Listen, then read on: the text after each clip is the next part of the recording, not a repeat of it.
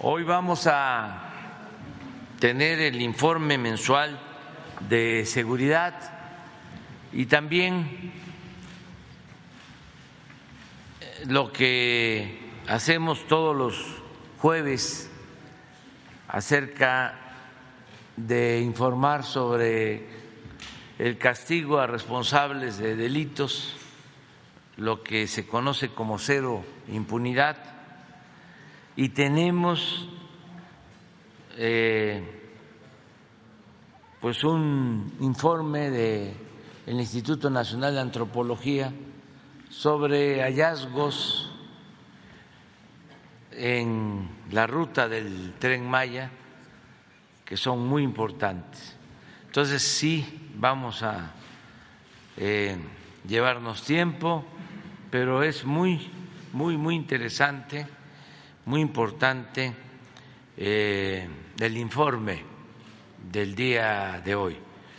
Eh, luego abrimos para preguntas, respuestas y les ofrezco que mañana no van a haber exposiciones y voy a estar yo eh, disponible por entero, por completo, para contestar todas las preguntas. Muy bien, empezamos.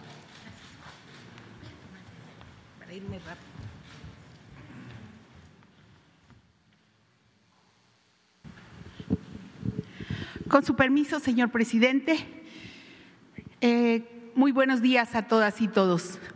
Como cada mes, como cada día 20, eh, daremos hoy el informe mensual de seguridad sobre el trabajo realizado, sobre las acciones realizadas en todo el país y con la participación del Gabinete de Seguridad encabezado por el presidente Andrés Manuel López Obrador.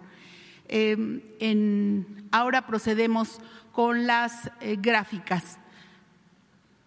Respecto a los delitos del fuero federal, hubo una reducción de 27.2%.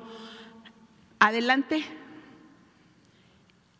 En casi todos los em, delitos del fuero federal hubo reducciones importantes.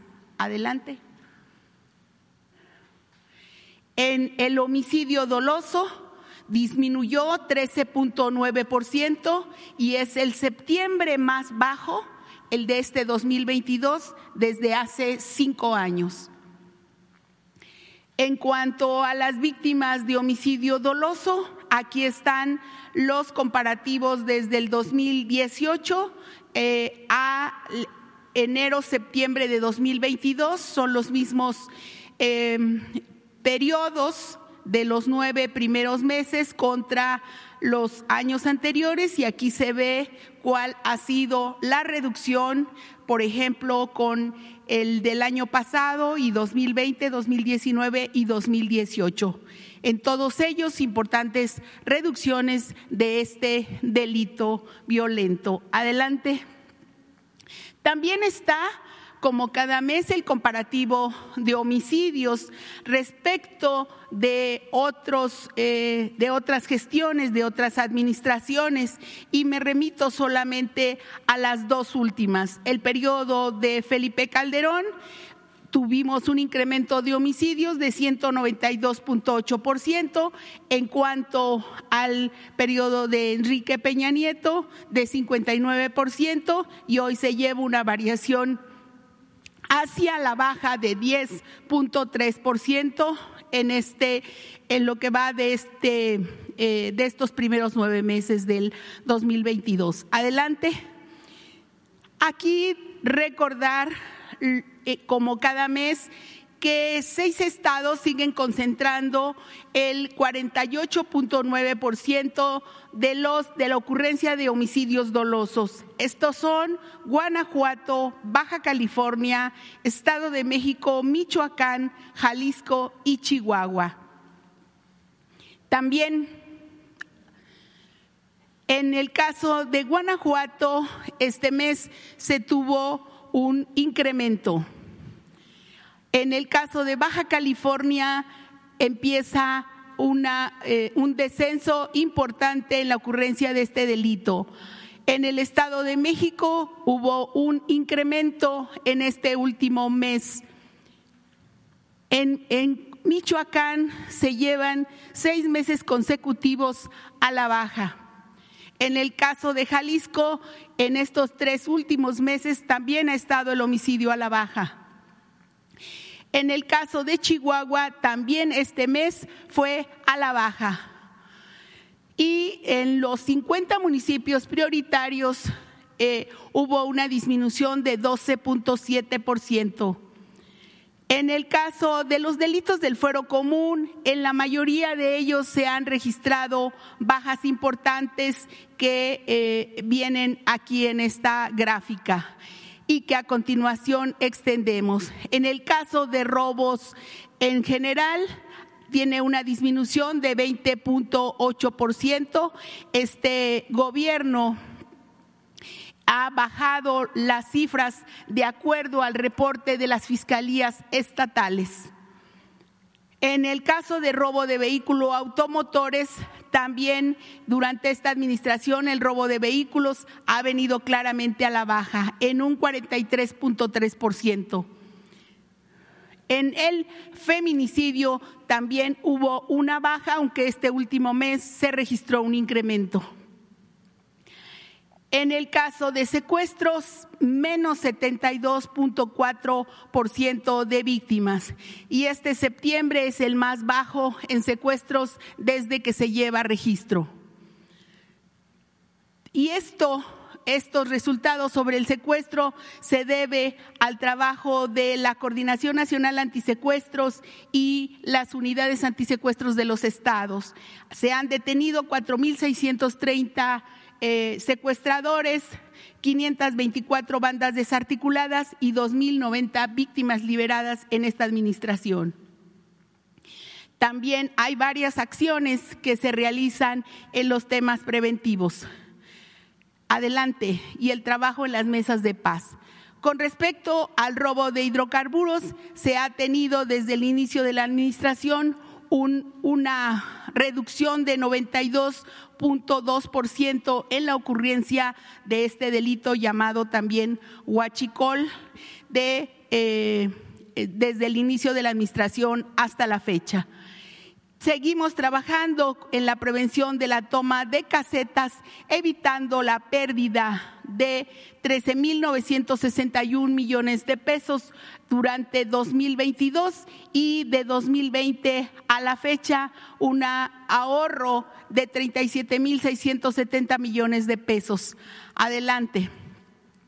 Aquí me quiero recibir me quiero referir, señor presidente, a estas gráficas que salieron apenas el día de ayer del INEGI. Esta gráfica nos indica que en el primer trimestre de 2018 em, eh, se tenía una percepción de la inseguridad del 76.8% de la población que se sentía insegura y durante esta administración esta percepción se redujo a 64.4%, esto que significa 12.4 puntos porcentuales menos y hay que decir también que es la cifra más baja desde que se registra este este esta, esta, percepción de inseguridad. Ha habido una disminución importante eh, sobre este tema y son cifras del INEGI.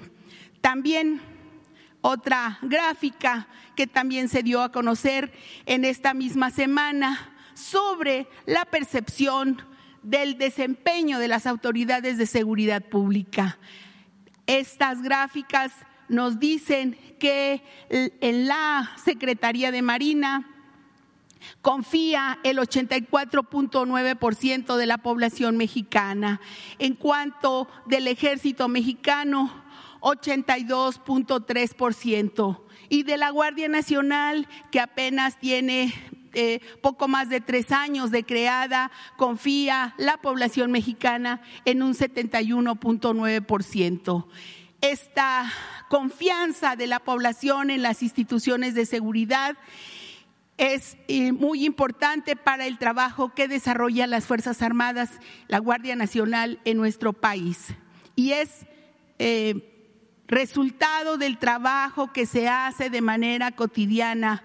Entonces, entonces aquí de este reporte lo que quiero resumir solamente, señor presidente, que hay una baja visible en la incidencia delictiva en el país en la mayoría de los delitos. Le doy la palabra al general Bucio.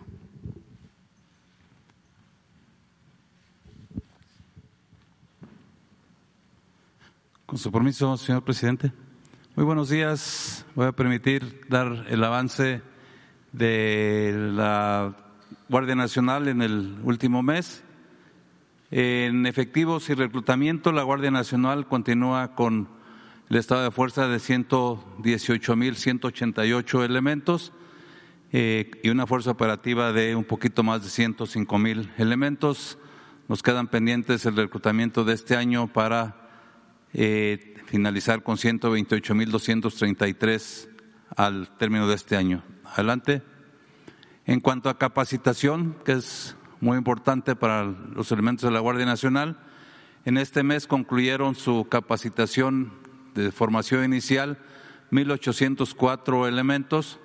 De ellos son un curso que se dio a 634 sargentos segundos y sargentos primeros recién egresados del sistema educativo militar, así como los integrantes del sexto escalón, un total de 1.170 elementos de nuevo ingreso.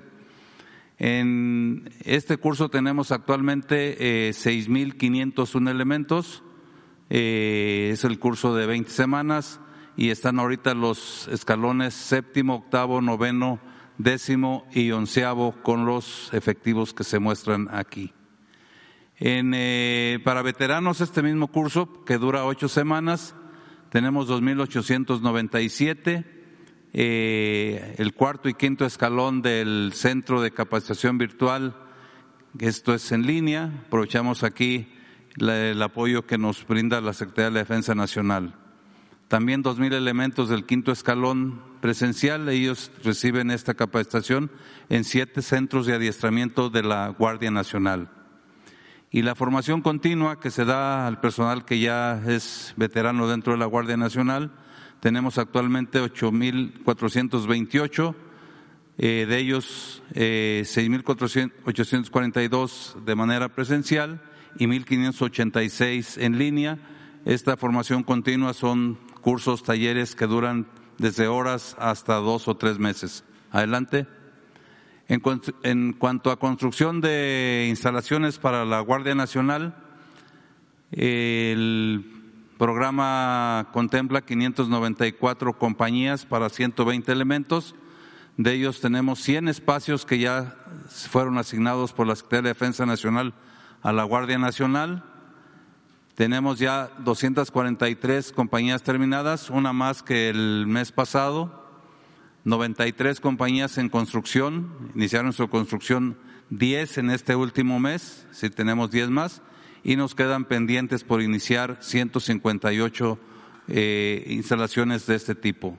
Otras, otras construcciones que también están consideradas dentro del programa de construcción para la Guardia Nacional son 63 construcciones de tipo diverso.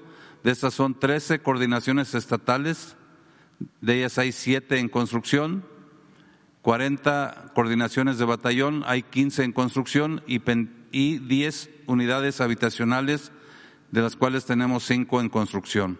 Adelante. Los apoyos que la Guardia Nacional proporciona, en este caso la Secretaría de Bienestar, en el último mes se proporcionaron 1.413 apoyos para dar seguridad a la dispersión de los recursos de esta Secretaría que benefició a un total de 705.612 personas y como podemos apreciar, la mayoría están en los, eh, en los programas de pensión para adultos mayores y pensión para personas con discapacidad. El resto son otro tipo de apoyos como becas Benito Juárez, la producción para el bienestar, bienestar de niños y niñas, de madres trabajadoras, así como las tandas del bienestar. Adelante. También a la Secretaría de Agricultura y Desarrollo Rural se le apoya con eh, seguridad y monitoreo a los vehículos de esta Secretaría que distribuyen fertilizantes desde los puertos de Lázaro Cárdenas, Coatzacoalcos y también desde la Barca Jalisco. En este mes se eh, distribuyó este tipo de fertilizantes a los estados de Guerrero, Oaxaca, Chiapas, Tlaxcala, Morelos, Durango, Nayarit, Campeche, Puebla y Zacatecas. Un total de 7.413 toneladas en 178 viajes a los cuales se les dio seguridad. Adelante. Eh, a la Comisión Nacional de Búsqueda de la Secretaría de Gobernación, la Comisión Nacional de Búsqueda de Personas Desaparecidas, en este mes se le proporcionaron 37 apoyos en los estados que se muestran, principalmente destacan Guerrero, eh, Tamaulipas y Veracruz. Este apoyo, como lo hemos mencionado, son la seguridad durante el traslado y durante los trabajos de búsqueda, así como apoyo con peritos forenses y el empleo de binomios caninos para la localización de restos. Adelante. Eh, en esta ocasión tenemos el apoyo que la Guardia Nacional está dando a la versión 2022 de la carretera del la competencia carretera panamericana. Esta fue del, bueno, concluye el día de hoy, es el día 14 al, día de hoy. Eh, se proporcionó seguridad durante el desarrollo de esta competencia, con un total de 248 elementos y 12 carros radiopatrulla, así como un helicóptero. Eh, fueron o serán en total 3.160 kilómetros en ocho estados. Hoy es el último día y el tramo que hoy eh, se recorre en esta competencia es de San Luis a Durango. Esta competencia empezó en Veracruz, siguiendo esta ruta, y el día de hoy culmina en el estado de Durango. Adelante. Por último, eh, la Guardia Nacional proporcionó también el apoyo de seguridad al Mondiacult, organizado por la Secretaría de Cultura, que tuvo lugar del 28 al 30 de septiembre y se proporcionó la protección y seguridad periférica durante la conferencia de, esta, de este evento, durante el cual se dio seguridad a 96 agentes diplomáticos de 84 países y a 12 integrantes de la UNESCO, empleando un total de 190 elementos y 20 carros radiopatrulla.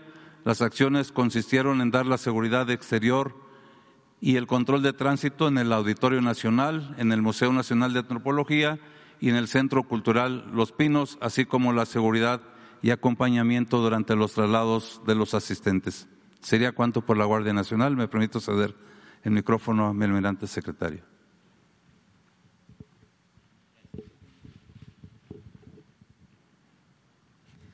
Con su permiso, señor presidente, continuamos con el informe mensual con respecto al número de elementos desplegados en todo el territorio, tenemos 199.208 elementos de los, y 53.539 son el apoyo logístico para las operaciones. La que sigue, por favor.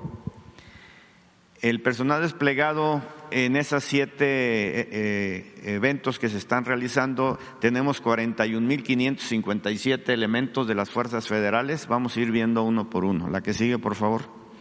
En lo que se refiere al mantenimiento del Estado de Derecho en la mar, eh, la Secretaría de Marina despliega en la tierra, en el aire y en el mar, eh, eh, como se pueden ver aquí, las brigadas de infantería, las bases aeronavales, los escuadrones, las flotillas de unidades de superficie.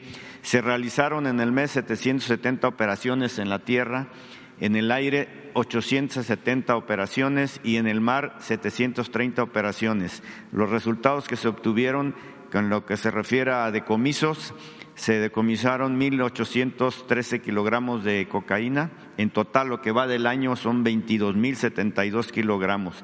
Embarcaciones menores fueron tres, se llevan 52.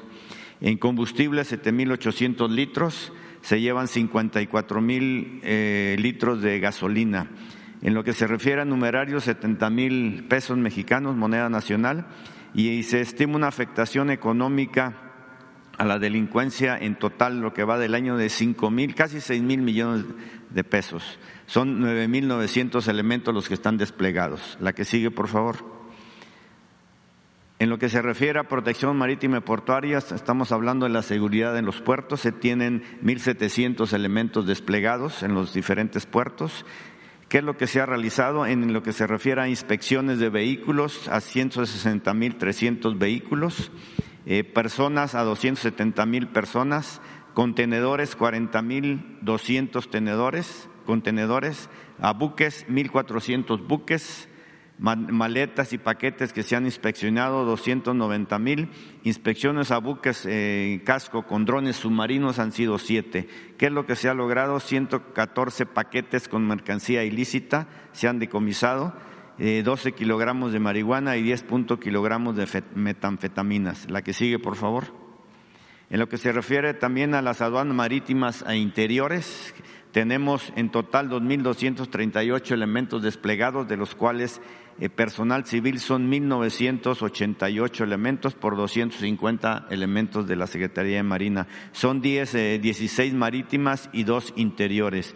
La recaudación a cargo de esta Secretaría en, las, en lo que va de, de esta desde que se inició esto, en septiembre, la comparación de septiembre del año pasado con septiembre de este año hubo un aumento de 12% y en lo que se refiere a una comparación semestral de recaudación de enero a septiembre del año pasado con enero a septiembre de este año hay un aumento del 14%. La que sigue, por favor. En lo que se refiere a la seguridad aeroportuaria en, en lo que es el aeropuerto de la Ciudad de México, 1.500 elementos desplegados. Las acciones que se han realizado, acciones y apoyos totales han sido 1.216 en lo que fue de este mes. Eh, eh, artefactos peligrosos asegurados han sido ocho piezas. Apoyo a migración se han eh, detenido 4.551 personas que han, como elementos inadmitidos. Acciones de, contra equipos antiexplosivos han sido tres acciones. Eh, personas detenidas por diferentes delitos, 21 personas. Y por último, sustancias controladas aseguradas, 6.6 kilogramos. La que sigue, por favor. En la operación de búsqueda y rescate a salvaguarda de la vida humana en la mar, la Secretaría de Marina a lo largo de ambas eh, litorales cuenta con 33 estaciones navales, 22 en el Pacífico y 11 en el Golfo, asimismo un equipo de búsqueda y rescate urbano y la Secretaría de la Defensa Nacional cuenta con un Centro Nacional de Búsqueda y Rescate y cuatro, cuatro centros regionales y 19 subcentros. ¿Qué es lo que las personas que están ahí trabajando, que estamos hablando de 820 personas, qué es lo que se ha realizado? 72 eh, rescates diversos en la mar, evacuaciones médicas 6 y se han atendido cinco accidentes aéreos. La que sigue, por favor. En lo que se refiere a la seguridad en el ferrocarril interoceánico del Istmo de Tehuantepec, se tienen desplegados 4.300 elementos. En lo que va de Salina Cruz a Coatzacoalcos, desde Coatzacoalcos a Palenque y de Istepec a Ciudad Hidalgo, es el, donde están desplegados todos estos elementos para darle la seguridad ahorita que se están reactivando todas las líneas estas. La que sigue, por favor. En lo que se refiere a la atención médica de primer contacto, esa es una acción que se empezó a llevar hace unos meses. Se están dando este, servicios médicos a lugares pues un poco complicados para llegar en los estados de Baja California, Baja California Sur, Sonora, Sinaloa, Oaxaca y Chiapas. Eh, los medios que se están empleando, dos aeronaves, cuatro ambulancias, seis vehículos y dos consultorios móviles. Está interviniendo la Secretaría de Marina, el Instituto Mexicano del Seguro Social, las Secretarías de Salud de cada uno de esos estados, bienestar y otras dependencias. Y lo que se da es una medicina general, medicina familiar, estomatología, odontología y plática de salud pública preventiva. Se han atendido a 149 comunidades se han dado 16.237 consultas y personas de pláticas de salud a 12.160 personas. Se van a continuar en otros estados costeros. La que sigue, por favor. Y por último, lo que se refiere a atención a emergencia sanitaria y vacunación pediátrica contra el COVID. hay desplegados para lo que es atención a emergencia sanitaria del COVID, hay 14.300 elementos de las fuerzas federales y lo que se han realizado es de vacunas recepcionadas 6.497.800 y vacunas transportadas vía aérea eh, más, un poquito más de 3 millones de vacunas, vacunas transportadas vías terrestres 2 millones 792 mil. Se han hecho seis vuelos eh, a través de aeronaves empleadas, 45 operaciones aéreas, 42 horas de vuelo y 77 rutas terrestres. En lo que se refiere a la vacunación, que hay 8.777 elementos, eh, desplegados para continuar con lo de la vacunación y se han atendido en instalaciones de la Secretaría de la Defensa y la Secretaría de Marina 136 eh, pacientes. Es lo que tenemos. Le cedo la palabra al general.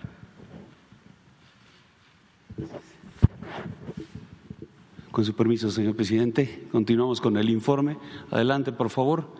Aquí vemos eh, nueve misiones eh, más que se están cumpliendo por parte de todas las fuerzas eh, de seguridad, Fuerzas Armadas y Guardia Nacional. Está la Estrategia Nacional de Seguridad Pública, la Estrategia para el Fortalecimiento de las Aduanas, la Vigilancia del Territorio y Espacio Aéreo Nacional, la Seguridad de la región del sureste, operaciones para el combate al mercado ilícito de combustibles, la atención a desastres, de este, fase de recuperación, la seguridad instalaciones estratégicas y erradicación intensiva de plantíos ilícitos. En todas estas eh, operaciones tenemos 141.949 eh, elementos de Guardia Nacional, de Ejército, de Fuerza Aérea Mexicana y de Marina. Adelante, por favor. Eh, aquí están los, los, las detenciones relevantes, detenciones eh, que se realizaron en el, en el mes, 32 en total de blancos importantes que se logró con el empleo de la inteligencia, donde participaron el Centro Nacional de Inteligencia, eh, las, las, áreas de inteligencia de Marina, de Defensa, de la Guardia Nacional, todos desarrollando actividades, inclusive en coordinación con eh, la Fiscalía General de la República y las Fiscalías de los Estados. Aquí tenemos eh, el 22 de septiembre en García, Nuevo, Nuevo León, se eh, hizo la detención de eh, un jefe de un grupo delictivo de los, denominados los alemanes. Eh, este, afina al cártel del Golfo y principal generador de violencia en San Luis Potosí, Soledad de Graciano Sánchez y Villa Hidalgo, San Luis Potosí. El día 4 de octubre en Tula de Allende, dos este, personas, también eh, este, el líder y operadora financiera de la organización delictiva Los Borregos, dedicada a la sustracción ilegal de gas LP a gran escala en el ducto Cactus Guadalajara eh, en el Estado de México e Hidalgo. Adelante, por favor. Tenemos el día 6 de octubre en Benito Juárez, Quintana Roo, también la detención de dos personas, el principal eh, generador de violencia e integrante del cártel del Pacífico eh, este, en la ciudad de, de Cancún, municipio de Benito Juárez, en Quintana Roo. El día 11 en Guadalajara y Zapopan, Jalisco, también dos detenciones. El jefe de plaza y principal generador de violencia en Zapopan, Tlajomulco de Zúñiga y El Salto, Jalisco, estos pertenecientes al cártel Jalisco Nueva Generación. Y este, adelante, por favor el día 11 de octubre en la, alcaldía de Cuauhtémoc, cuatro este, personas son eh, integrantes de una célula delictiva eh, este, del cártel Jalisco Nueva Generación y encargada del trasiego de droga proveniente de Jalisco hacia esta Ciudad de México para su distribución y generadores de violencia en precisamente en Azcapotzalco, y, eh, en Tultitlán, Tlalnepantla y Cuautitlán, Estado de México. El 11 de octubre en Progreso Coahuila, también cinco personas detenidas, eh, al líder de una célula delictiva de, generadora de violencia en, Nuevo León, afín al, cártel del noreste. El día 12 de octubre en Esperanza Puebla, nueve eh, personas, eh, estos eran activos de las policías estatales del Puebla y Veracruz, este, estaban realizando el robo de, pastas y avena de trigo eh, este, de un vehículo que se había siniestrado. Adelante, por favor. Eh, el día 15 en Mexicali, cuatro personas también del grupo, de un grupo de sicarios de la célula delictiva Los Rusos, afín al cártel del Pacífico y generadores de violencia en Mexicali, Baja California. El 19 de octubre, en la alcaldía Álvaro Obregón, dos personas eh, del, integrantes del cártel Nuevo Imperio dedicados al narcomenudeo en Azcapotzalco y Miguel Hidalgo y el día 19 en Reynosa, Tamaulipas, una persona ex empleado de Pemex desde que facilitaba la extracción de gas LP al grupo delictivo Los Borregos. Adelante, por favor. Bien, eh, sobre los resultados durante este mes de, todas las Fuerzas Armadas y Guardia Nacional tenemos 683 armas de fuego, 42 granadas, 2.408 cargadores, 137.837 cartuchos, 569 vehículos, una aeronave, cuatro embarcaciones, 749 detenidos, 2.624 kilogramos de marihuana, 3.582 kilogramos de metanfetaminas, 3.325 kilogramos de cocaína, 8 kilogramos de heroína, 29 kilogramos de goma de opio, 320 kilogramos de fentanilo, 15 laboratorios destruidos donde se producen las metanfetaminas, 80 inmuebles asegurados a la delincuencia organizada y también asegurados 5.6 millones de pesos y 2.7 millones de dólares. Adelante, por favor. En cuanto a, las aduanas, a las aduanas que, se tiene el control, donde se emplean 3.417 efectivos, también se tuvieron algunos resultados, 13.5 kilogramos de marihuana asegurada, 68 detenidos, 27 armas, más de 6.000 cartuchos, 3.4 millones de pesos asegurados, 2.6 millones de dólares asegurados. Adelante.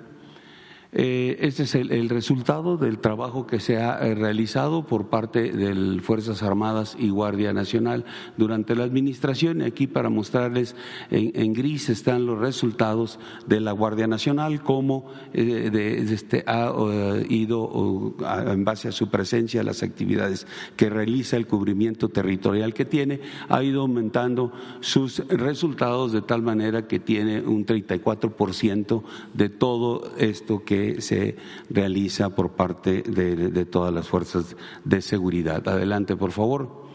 Eh, en cuanto a vigilancia del territorio y espacio aéreo nacional, en el mes se tuvo un evento, el 8 de octubre se aseguró una aeronave con 341.3 kilogramos de cocaína. Este fue uh, una operación que inicia a partir de la coordinación que se hace con países latinoamericanos y del Caribe para darle seguimiento a los vuelos ilícitos y eh, ya en territorio nacional la participación de la Fuerza Aérea Eh, apoyando al ejército para poder realizar los aseguramientos. Adelante, por favor.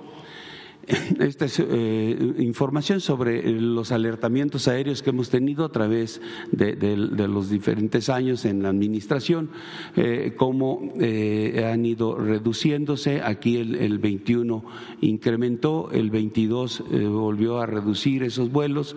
Ahorita únicamente llevamos en octubre dos vuelos ilícitos y un ingreso a México. Lo que tenemos en la administración son 417 vuelos ilícitos registrados y 112 que tuvieron ingreso al, territorio nacional. Aquí vemos en las gráficas, estas manchas son las trazas que hacen los aviones durante sus vuelos ilícitos. Y aquí podrán ustedes este, observar cómo se ha ido reduciendo. En este 2022 son, son menos, eh, ha sido una reducción significativa en comparación con estos otros años. Esto eh, pues eh, es precisamente resultado de esa interoperabilidad, de esa coordinación, ese intercambio de información que tenemos con países centro y sudamericanos para poder cuidar el espacio aéreo. Eh, esto también eh, tiene una repercusión que es cubierta por Marina, ya lo explicó hace un momento el, almirante secretario, cómo han tenido aseguramientos en el mar. Nosotros cubrimos la parte aérea, ellos cubren la parte eh, del mar, también eh, ambos estamos, y, Guardia Nacional estamos cubriendo la parte de, la frontera del sur de nuestro país. Entonces, todos esos esfuerzos por tierra, ah, por, por, aire y por mar dan los resultados que, ya les explicamos hace un momento. Adelante, por favor. Eh, en el combate al mercado ilícito de combustibles, 139.200 litros de combustible recuperado, 300 tomas clandestinas eh, eh, este, identificadas en el mes, siendo Hidalgo el, estado que más se presentan. Adelante, por favor. Eh, esta es la tendencia que, lleva eh, el robo a combustible. Ahorita en el mes tenemos 5.6 miles de, barriles diarios que son extraídos de los ductos. seguimos con las acciones para evitar este eh, robo. se, han incrementado efectivos. Tenemos también coordinación con las autoridades judiciales para poder precisamente judicializar las, eventos que se han ido este, detectando sobre robo de combustible. Adelante, por favor. Finalmente, en el plan de la Guardia Nacional, plan Marina y plan DN3 de auxilio a la población, en el mes tuvimos 78 eventos, eh, se emplearon 10.170 elementos de las tres fuerzas. Eh, para atender eh, dos derrumbes, dos accidentes vehiculares, derrames de sustancias químicas, explosiones, incendios, accidentes ferroviarios, también la ayuda humanitaria en Cuba con motivo del huracán Ian, eh, también siete acciones para atender eventos originados por los huracanes que han estado presentándose en el territorio nacional este, también eh, por las tormentas tropicales que han estado en, Veracruz, Chiapas, Guerrero y Tabasco, un accidente aéreo, seis sismos y 21 lluvias eh, fuertes que se han presentado. Es todo, señor presidente. Muchas gracias.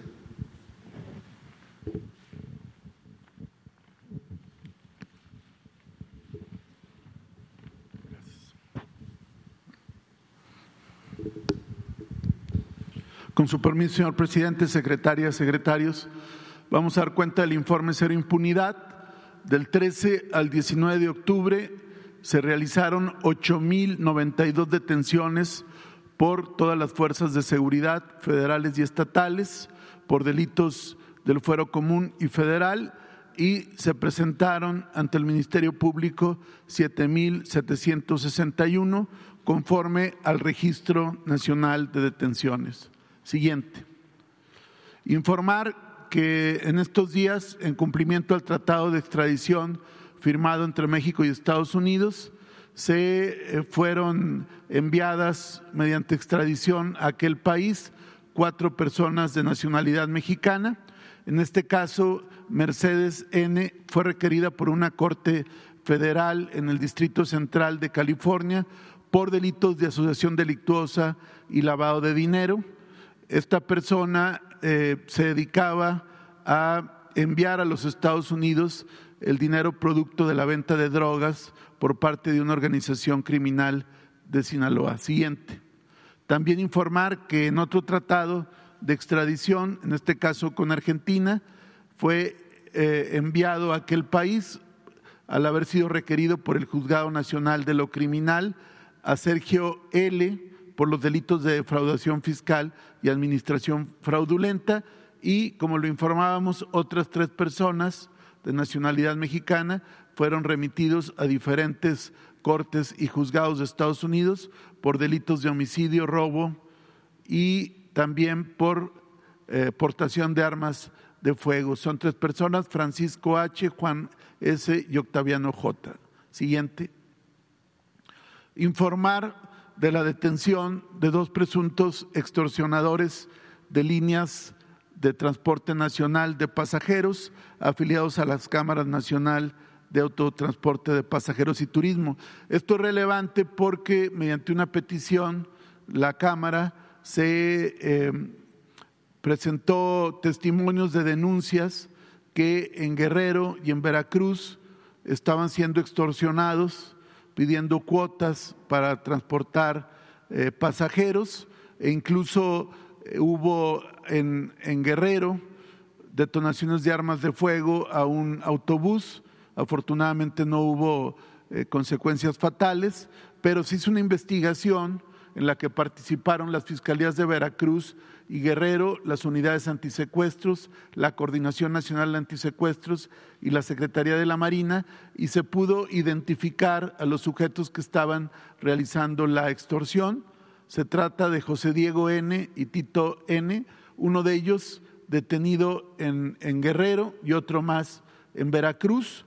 Ya ambos están vinculados a proceso penal. Siguiente.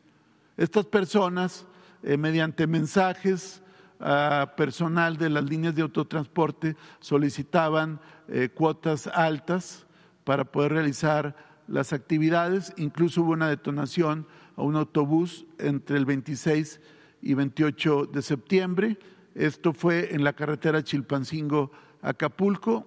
Insistimos, no hubo consecuencias fatales, pero siguiente, también se les detectó que en baños de una terminal de autobuses de pasajeros dejaban mensajes identificándose como parte de un grupo criminal y pidiendo que se les entregara por cada línea de pasajeros una cantidad.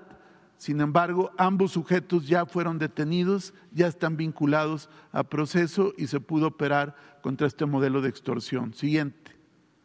También informar que en el caso del eh, feminicidio de la diputada Gabriela Marín, acontecido en Cuernavaca, Morelos, en días pasados, ya hay un detenido no imputado todavía por el delito de homicidio, pero sí se pudo determinar que este sujeto, José Manuel N., robó las pertenencias de la víctima y del chofer que la acompañaba y fue vinculado a proceso con la medida cautelar de arraigo domiciliario y se continúa con la investigación sobre este tema. Se insiste en que la principal línea de investigación tiene que ver hasta ahora con un móvil de carácter político. Siguiente.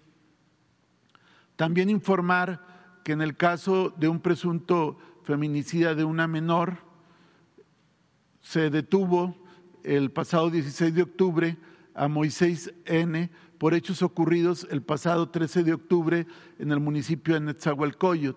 Esta persona ingresó a un domicilio en la colonia Las Maravillas y ultrajó y asesinó a una menor de nueve años y este sujeto fue detenido por parte de la Fiscalía del Estado de México, la Coordinación Antisecuestros y el Grupo de Trabajo Antihomicidios de la Secretaría de Seguridad y Protección Ciudadana. Ya está detenido el perpetrador y ya está vinculado a proceso penal. Siguiente. También informar la detención de dos exfuncionarios del Fideicomiso para el Desarrollo Urbano Municipal de Ensenada. Ellos son acusados por los delitos de conspiración, daño en propiedad ajena y otros delitos eh, por hechos ocurridos el pasado mes de agosto en la carretera Tecate Valle de Guadalupe. A ambos sujetos se les imputa el haber incendiado un vehículo en la carretera Tecate Valle de Guadalupe, con el que además se bloqueó la carretera. Aquí queremos subrayar que en los diferentes hechos que han habido en algunos estados como Baja California, Jalisco, Guanajuato o Chihuahua, donde con ánimo de generar eh, temor en la sociedad y ocasionar también la obstrucción de operativos de carácter policial, se ha usado la quema de vehículos. En prácticamente todos los casos hay detenidos, hay procesados y muchos de ellos están en penales de carácter federal. Siguiente. También informar la eh, resolución de diferentes casos de homicidios en el estado de Quintana Roo. Este caso, uno fue reprendido en el municipio de Playa del Carmen, Solidaridad. Esto fue un eh, homicida, un masculino Edie de, también otro más por un homicidio en Cancún, Quintana Roo. Hay un detenido, Rodrigo M, que está pendiente su vinculación. Siguiente. Y también están detenidos ocho sujetos masculinos y una femenina como presuntos responsables de un homicidio con arma de fuego también en Cancún, Quintana Roo, que son acciones de la Fiscalía General de Quintana Roo. Siguiente. También informar que, como aquí se ha señalado, no hay impunidad y queremos destacar que el gobierno de Veracruz, encabezado por el gobernador Cuitláhuac García y la fiscal, eh, pudieron actuar eh, para detener e imputar a cuatro elementos de la Policía del Estado de Veracruz, entre ellos el exdirector de operaciones, por su presunta participación en el delito de desaparición forzada de personas cometido en agravio de Juan Alán N., alias El Archi, que a su vez se encargaba de la comandancia de la policía vial en aquella entidad. Este sujeto, Alán N., fue detenido junto con tres elementos más de la corporación y ya está vinculado a proceso penal. Siguiente. Aquí podemos ver también a la víctima, también de nombre eh, Alán, pero este es Juan Alán, y también un elemento de la, de la Fuerza de Seguridad, y ya está eh, detenido el principal sospechoso junto con tres más. Siguiente. También informar de un evento que hubo en el estado de Tamaulipas. Se trata de la privación de la libertad y posterior liberación del alcalde de Guerrero Coahuila, Mario Cedillo y nueve personas más. Estos hechos eh, fueron generados el pasado 14 de octubre y la liberación se llevó a cabo el día 15 de octubre en un marco de colaboración interinstitucional entre autoridades de Coahuila, la Secretaría de la Defensa Nacional, la Guardia Nacional, la Coordinación Antisecuestros, la Fiscalía de Tamaulipas y la Comisión de Búsqueda de Tamaulipas. Esta persona fue privada de la libertad en Nuevo Laredo eh, cuando venía de un evento en Oaxaca y afortunadamente el operativo, que consistió fundamentalmente en un gran despliegue de la Secretaría de la Defensa Nacional, motivó a que fuera liberado el alcalde junto con familiares y colaboradores. Ya él está bien. Siguiente. Aquí se puede apreciar el lugar donde fue eh, privado de la libertad y el lugar donde habría sido liberado. Comentar que la investigación sigue y que ayer hubo una detención en la zona centro de Coahuila por parte de la Fiscalía de Justicia de ese Estado y están con la línea de que probablemente algunos de los detenidos participaron en este evento. Siguiente. Informar que en esta semana la Secretaría de la Defensa Nacional detuvo a 50 personas, aseguró diferentes armas, equipo balístico y drogas en diferentes puntos de la geografía nacional. Destaca Irapuato, Guanajuato, con 18 personas detenidas, eh, donde se aseguraron ocho armas largas, armas cortas y diferentes equipos para la actividad criminal y droga. Siguiente. También casos en Tijuana, Baja California, con una persona detenida con seis kilos de fentanilo. El caso de Esperanza Puebla, donde se detuvo elementos de las corporaciones estatales de Veracruz y Puebla que habían robado mercancía, pero fueron detenidos precisamente por la Sedena y Guardia Nacional. El caso de Nueva Padilla, Nuevo Padilla en Tamaulipas, donde fueron asegurados dos personas con dinero, eh, dólares que no pudieron acreditar su legal procedencia. Siguiente. También en Uruapan, detenidas tres personas con cinco armas largas. En Nogales, Sonora, una persona con cinco armas largas. En Mexicali fueron cuatro detenidos con droga, armas largas, armas cortas, chalecos tácticos, entre otros equipos y vehículos. Siguiente. También en Tijuana, Baja California, un detenido con 16 kilogramos de fentanilo. En Tlalpan, cinco personas detenidas con envoltorios de cocaína y otro tipo de aditamentos. Siguiente. También en Temisco, Morelos, donde hubo un enfrentamiento, ahí hubo un agresor fallecido, pero también se aseguraron armas cortas. En Mexicali, Baja California, una persona detenida con dinero que no pudo acreditar su legal propiedad. Igual en Tuxcueca, Jalisco, cuatro personas detenidas con armas largas, cargadores y chalecos tácticos. Siguiente. Y en el caso de la Secretaría de la Marina, en coordinación con la Fiscalía de Quintana Roo, Guardia Nacional, Sedena y CONACE, lograron la detención de 11 personas. Esto fue en un operativo de búsqueda de personas desaparecidas que eran también eh, trabajadores de una obra en construcción, esto en la zona hotelera de Cancún. Al hacer la eh, inspección, la visita, la búsqueda en un inmueble, eh, pudieron detener a 11 personas que tenían droga y además presumiblemente dedicados al narcomenudeo en la modalidad de distribución. Se continúan con estos operativos en Quintana Roo y está pendiente su vinculación. Siguiente. También informar de un eh, detenido que eh, se le aseguraron dos armas largas, siete cargadores en el poblado de Uribis, en Guaymas, Sonora, donde hay un despliegue permanente de la Secretaría de la Marina. Siguiente. También la detención de embarcaciones en Acapulco, Guerrero y Mazatlán, Sinaloa. Uno de ellos tenía eh, bidones con casi siete mil litros de combustible. Estas eh, embarcaciones que transportan este hidrocarburo presumiblemente se dedican a eh, la utilización de este material para el trasiego de drogas en la mar. Siguiente. También como vinculaciones relevantes, que es parte del combate a la impunidad, es decir, no solo la detención, sino que se sujeten a proceso penal. En el caso que se expuso de un menor en el municipio de Huehuetoca, en el Estado de México, donde fue secuestrado y se exigía una alta cantidad por su liberación. Todos los detenidos por parte de la Fiscalía del Estado de México ya fueron vinculados a proceso por el delito de secuestro. Siguiente. También informar que los feminicidas de la subdirectora de una escuela en el municipio de Jalapa, Veracruz, que se dio cuenta la semana pasada, también ya todos están vinculados a proceso, así como un feminicida en, también fue vinculado a proceso, esto por hechos cometidos en el estado de Veracruz. Siguiente.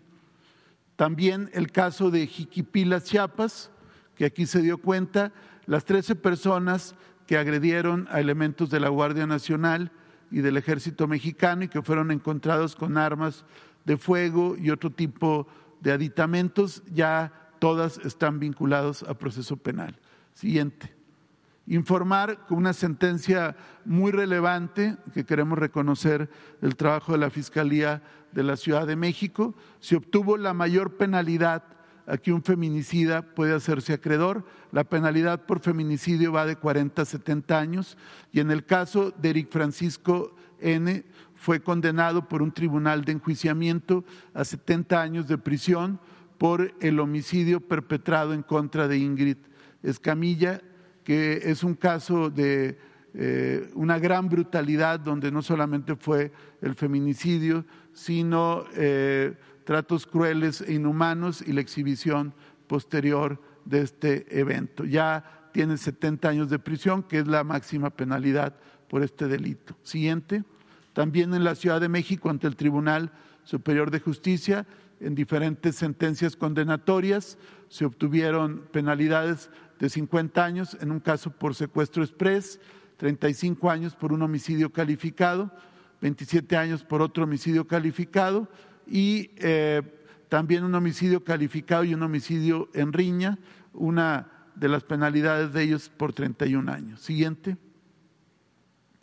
En el caso de las detenciones por feminicidio, que ha sido determinante para poder aminorar la incidencia delictiva, como ha dado cuenta la secretaria Rosa Isela al exponer las cifras, eh, hay 22 detenidos, ocho sentenciados en diferentes entidades. Esto entre el 13 y el 19 de octubre.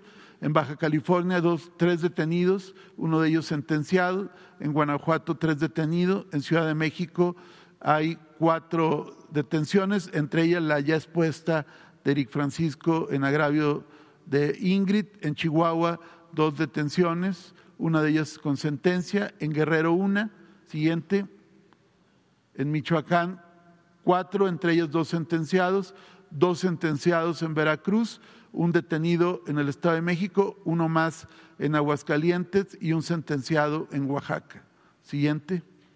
Y en el caso de los periodistas que han sido privados de la vida en lo que va el presente año, al momento no hay detenciones que se dé cuenta en este espacio, pero siguen eh, las investigaciones y siguen también los procesos penales. Algunos de ellos ya van a ir para juicio, con lo cual ya habría sentencias condenatorias. ¿Sería cuánto?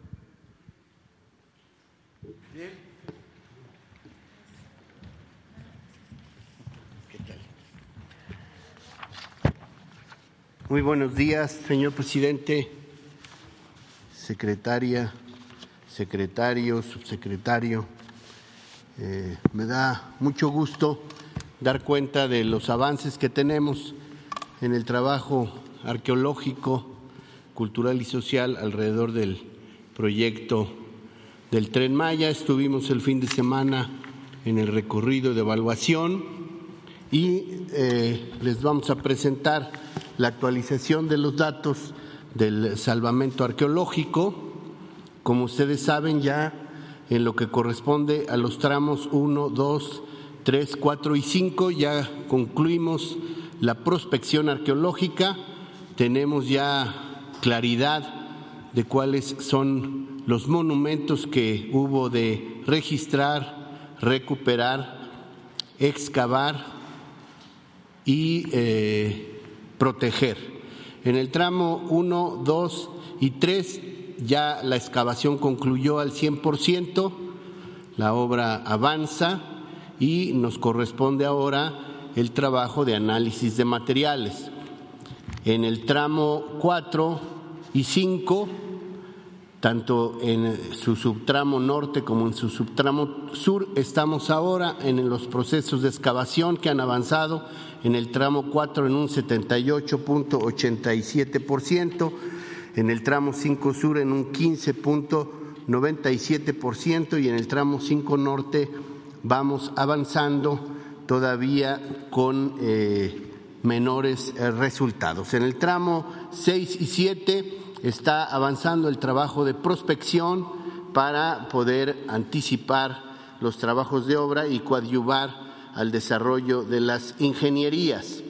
Eh, actualizando los materiales arqueológicos que hemos recuperado por lo que hace a bienes inmuebles de cualquier tipo, pueden ser albarradas, pueden ser basamentos, nivelaciones, caminos, eh, áreas habitacionales, cimentaciones. Hemos recuperado ya 27.530. Si consideramos los bienes muebles relativamente completos, estaríamos hablando ya de 1.430. Si nos referimos a eh, la cantidad de vasijas relativamente completas que están en proceso de análisis y muchas de ellas cuentan con glifos que nos permiten entender el destino de estas vasijas. Tenemos 533, seguimos con 450 osamentas recuperadas de entierros y algunas también en cuerpos de agua. 963 rasgos naturales asociados a contextos arqueológicos, muchos, muchos de ellos relacionados con sistemas hidráulicos o agroalimentarios. Y ya llevamos nada más que 643.717 tiestos o fragmentos de cerámica que nos dan cuenta de intercambios, estilos y concentraciones poblacionales.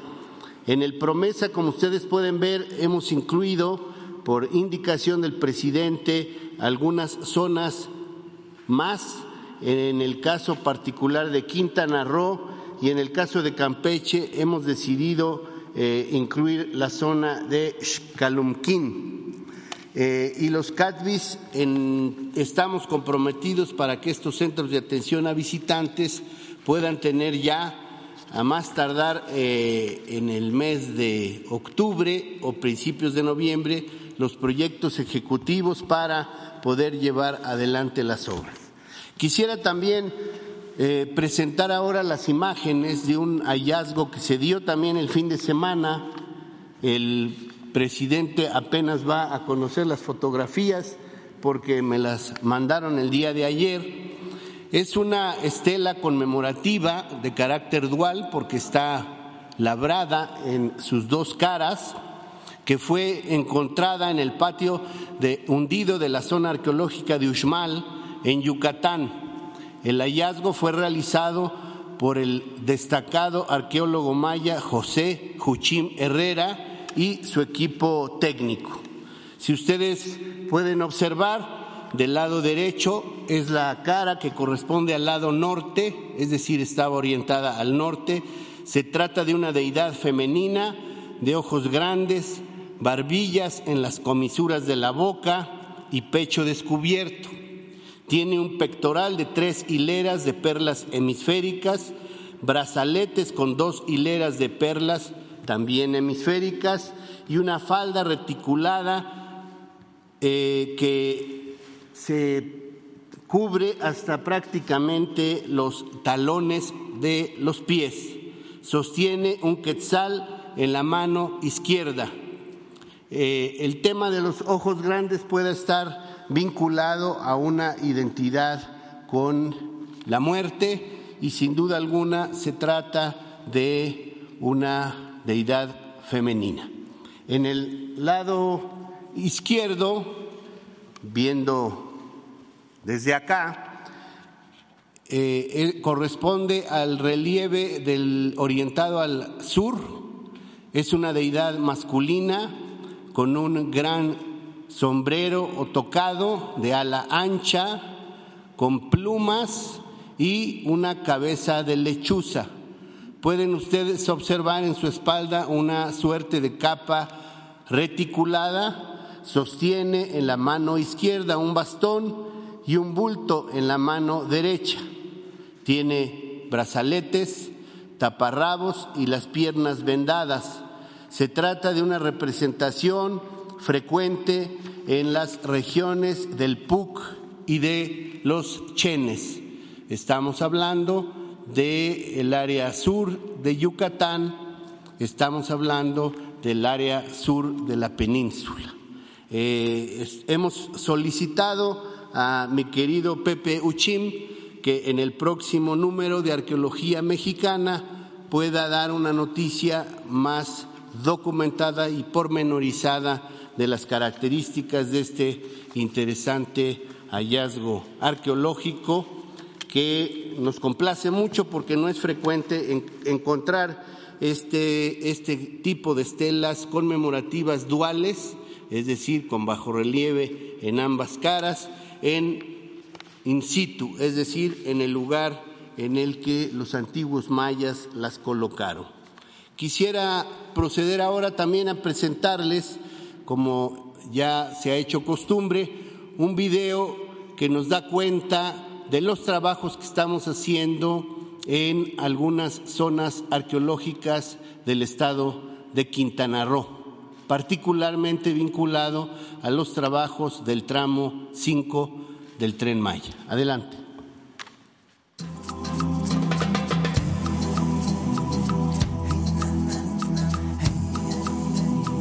El proyecto Tren Maya, Simincac, avanza con paso firme, afrontando los desafíos propios de una obra tan compleja que se ha propuesto compaginar los trabajos constructivos con el cuidado del medio ambiente y del patrimonio cultural, buscando siempre el mejoramiento de las comunidades y sus entornos.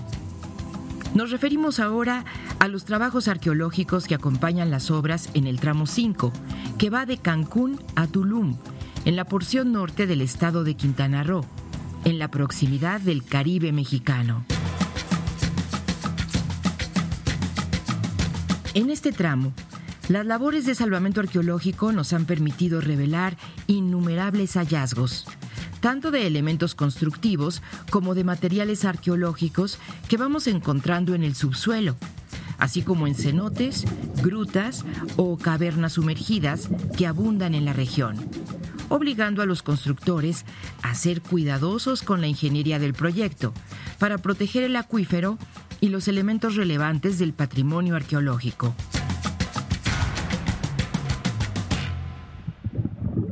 En el programa de mejoramiento de zonas arqueológicas, Promesa, tenemos una gran tarea, pues no vamos a atender solamente la mágica ciudad amurallada de Tulum, que constituye la tercera zona arqueológica más visitada de México, sino de despresurizar la enorme demanda que ejerce el turismo sobre este antiguo puerto maya del Caribe, favoreciendo la visita a destinos diferentes.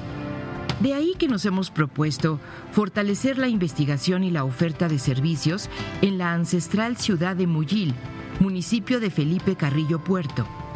Portento arquitectónico determinado por un contexto de lagunas que en su tiempo llevaron a sus constructores a desarrollar estrategias comerciales navieras, con intercambios que alcanzaron a toda la península.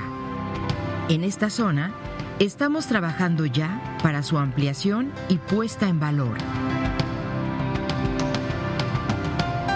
Un hallazgo reconocido y registrado por arqueólogos y espeleólogos desde 2019, pero que ahora podrá ser atendido, recuperado y dispuesto para la visita pública, es la antigua población maya conocida como Paamul II donde hemos realizado ya registros de superficie, acopio de materiales y levantamiento topográfico de los múltiples edificios ahí localizados. También realizamos la investigación subacuática de una caverna que atraviesa el sitio y que se localiza justamente debajo del basamento principal de la ciudad.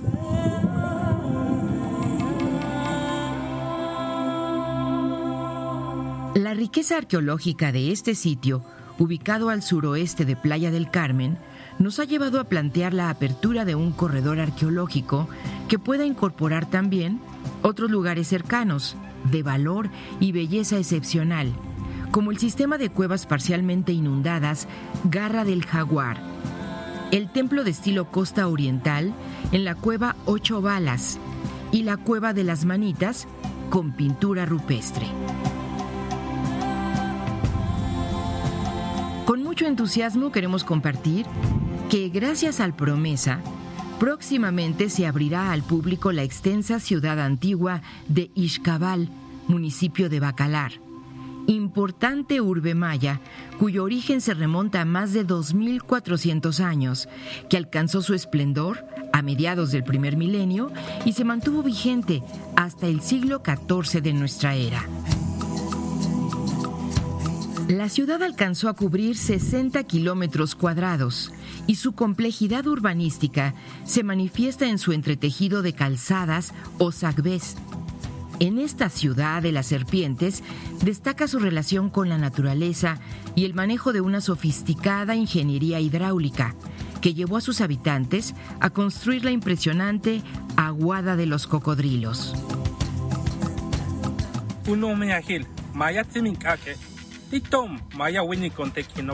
Titom maya wini con tequinova, kuchaik incaholti con tubel, tushintalon. Inchikulti con miatilon, yetel inwesti con titulacal yokol cap, inwola lon putial cap atacon, yetel cacuslacon, guaylume. Con estas acciones, Quintana Roo será el estado con el mayor número de zonas arqueológicas incluidas en el Promesa, fuente de estudio e investigación de largo aliento que dará la oportunidad de adentrarse con mayor profundidad al conocimiento de la cultura maya, del pasado y del presente.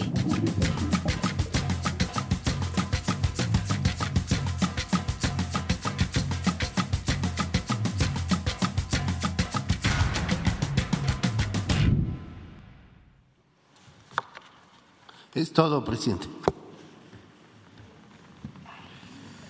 Bueno, pues vamos Empezamos así.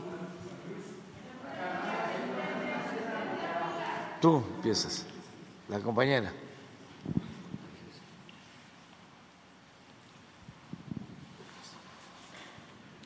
Buenos días, soy Valentina Peralta Puga de Ecos de Hoy. Y en este día que estamos tratando estos temas de seguridad y de justicia, presidente, le quiero entregar este sobre que me entregaron unos campesinos de Jalisco, de Usmajac, Jalisco. Dicen que es el ejido más grande. Tienen problemas con la delincuencia organizada que les está eh, quitando sus tierras eh, y eh, dice que hay dos cuarteles cercanos, uno del Ejército y otro de la Guardia Nacional, y que pues la gente por temor no va a denunciar, pero que en, este, en estos documentos que le estoy entregando, eh, pues tiene toda la información. Estuvieron aquí afuera desde la madrugada y pues cuando nos vieron llegar nos abordaron, se lo entrego. Por otro lado, presidente, usted siempre nos ha dicho que el mayor anhelo de la ciudadanía del país es la paz y que la paz es producto de la justicia. Sin embargo, la justicia está encomendada a diversas instituciones de los tres niveles de gobierno y de los tres poderes. Y estas distintas instituciones eh, se vinculan principalmente con temas de conducta, delitos, victimarios y víctimas. Eh, sus responsabilidades se encargan de atender todos estos aspectos distintos de los fenómenos criminológicos. Pues las fiscalías y las procuradurías ven todo el tema de investigación, de judicialización y así cada una de ellas. El legislativo, las normativas y las víctimas. O sea, dedicamos todo este tiempo a ver cuántas personas responsables o probables han sido detenidas, cuántas armas, cuántos kilos de drogas y las víctimas. Todo este tema de justicia tiene como centro las víctimas. Y aquí en la estructura que tenemos en este país, nosotros sabemos que hay un sistema nacional de atención a víctimas que está conformado por los representantes de estos tres niveles y estos tres poderes. Según la ley general, presidente, Usted es quien preside este sistema. Usted es el único que tiene la facultad de promover la efectiva coordinación y funcionamiento del sistema. Entonces, eh, uno de los principales mm, problemas a los que se enfrenta la atención a las víctimas es un tema presupuestal, porque desde su creación en 2012, la Comisión Ejecutiva de Atención a Víctimas eh, los incrementos a su presupuesto no son proporcionales a la cantidad de víctimas que atienden y que aumentan. Eh, se van este, juntando las que, se van acumulando las de cada día y las nuevas. Y es cuestión de en corto tiempo la Comisión Ejecutiva de Atención a Víctimas quede inmovilizada sin capacidad de atención. Y esto sucede por muchos factores, pero hay dos fundamentales, que es donde le vamos a colocar la pregunta. Uno, las comisiones de atención de las entidades federativas, que por ley está obligada cada entidad a tener su comisión de víctimas, no atienden de forma integral. Sus parámetros de atención son muy inferiores a los que ofrece la Comisión Federal, la Comisión de Atención a Víctimas Federal. Y no es porque no quieran los titulares, sino porque sus mismos, eh, sus mismos gobiernos no les asignan los presupuestos suficientes para una atención integral y entonces hacen todo lo posible para que estas familias, debido a las incapacidades en sus entidades federativas, propician todo para que sean atendidas por la Comisión Ejecutiva de Atención a Víctimas Federal y así es como se da la saturación inmanejable. Pero hay un segundo aspecto que a veces no se nota. Hasta que está uno ahí se da cuenta cómo transita todo este circuito, se da uno cuenta que el segundo factor es que gran parte del presupuesto de la CEAB se destina a pagar las recomendaciones de reparación que se dictaminan y que realmente deberían asumirla las instituciones responsables de los delitos y de las violaciones a las víctimas con sus propios presupuestos. Por ejemplo, el Instituto Mexicano del Seguro Social debería cubrir los pagos por negligencias médicas, inclusive a las familias del ABC en cambio de eso, la CEAP ha erogado alrededor de 150 millones de pesos solamente para el caso de ABC y el, bueno, también están el granadazo de Morelia y una serie de casos que ha tenido que pagar la Comisión Ejecutiva. La ley dice que la Comisión solamente debe cubrir de manera subsidiaria, emergente, esos pagos, pero es temporal porque debe recibir los reembolsos de las dependencias responsables de los tres niveles, como Fiscalía General de la República, Fuerzas Armadas, IMSS y los gobiernos locales, en un plazo máximo del siguiente semestre y no lo recibe. Tienen años esperando.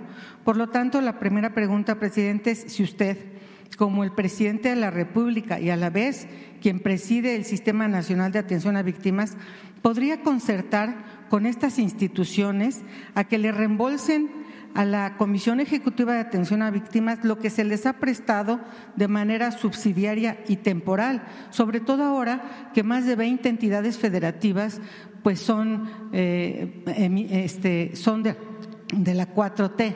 Nos parece que eso podría facilitar su gestión. Es la primera pregunta, presidente. Bueno, eh, va a estar con nosotros la semana próxima Alejandro Encinas, subsecretario de Gobernación, y él va a informar sobre la atención a víctimas, desaparecidos, todo lo que tiene que ver con derechos humanos. Yo lo que puedo comentarles es que en el caso de la justicia no hay eh, límite presupuestal para impartir justicia. No hay ninguna dependencia que se quede sin recursos y que por eso no pueda eh, hacer realidad la justicia en ninguna instancia del gobierno. Y todo lo que solicitan se autoriza. Por eso quiero que Alejandro informe Has mencionado ABC, pues eh, se ha apoyado a eh, las familias de los niños, de los bebés. Eh, se apoyó a las víctimas familiares de pasta de concho. Nada más pasta de concho significa una cantidad de recursos, aunque esto no tiene que ver con lo material, pero para tener una idea cuantitativa, porque nuestros adversarios, los conservadores, no dejan de estar haciendo cualquier cuestionamiento. Solo lo destinado a pasta de concho es el equivalente a lo que se otorgó en el sexenio anterior. Solo lo de pasta de concha. Acaba de suceder una situación muy lamentable en Sabina, Coahuila. Ahí estamos trabajando para el rescate de mineros, pero ya se atendió a los familiares, a todos los familiares. Creo que quedaba una familia sin apoyo.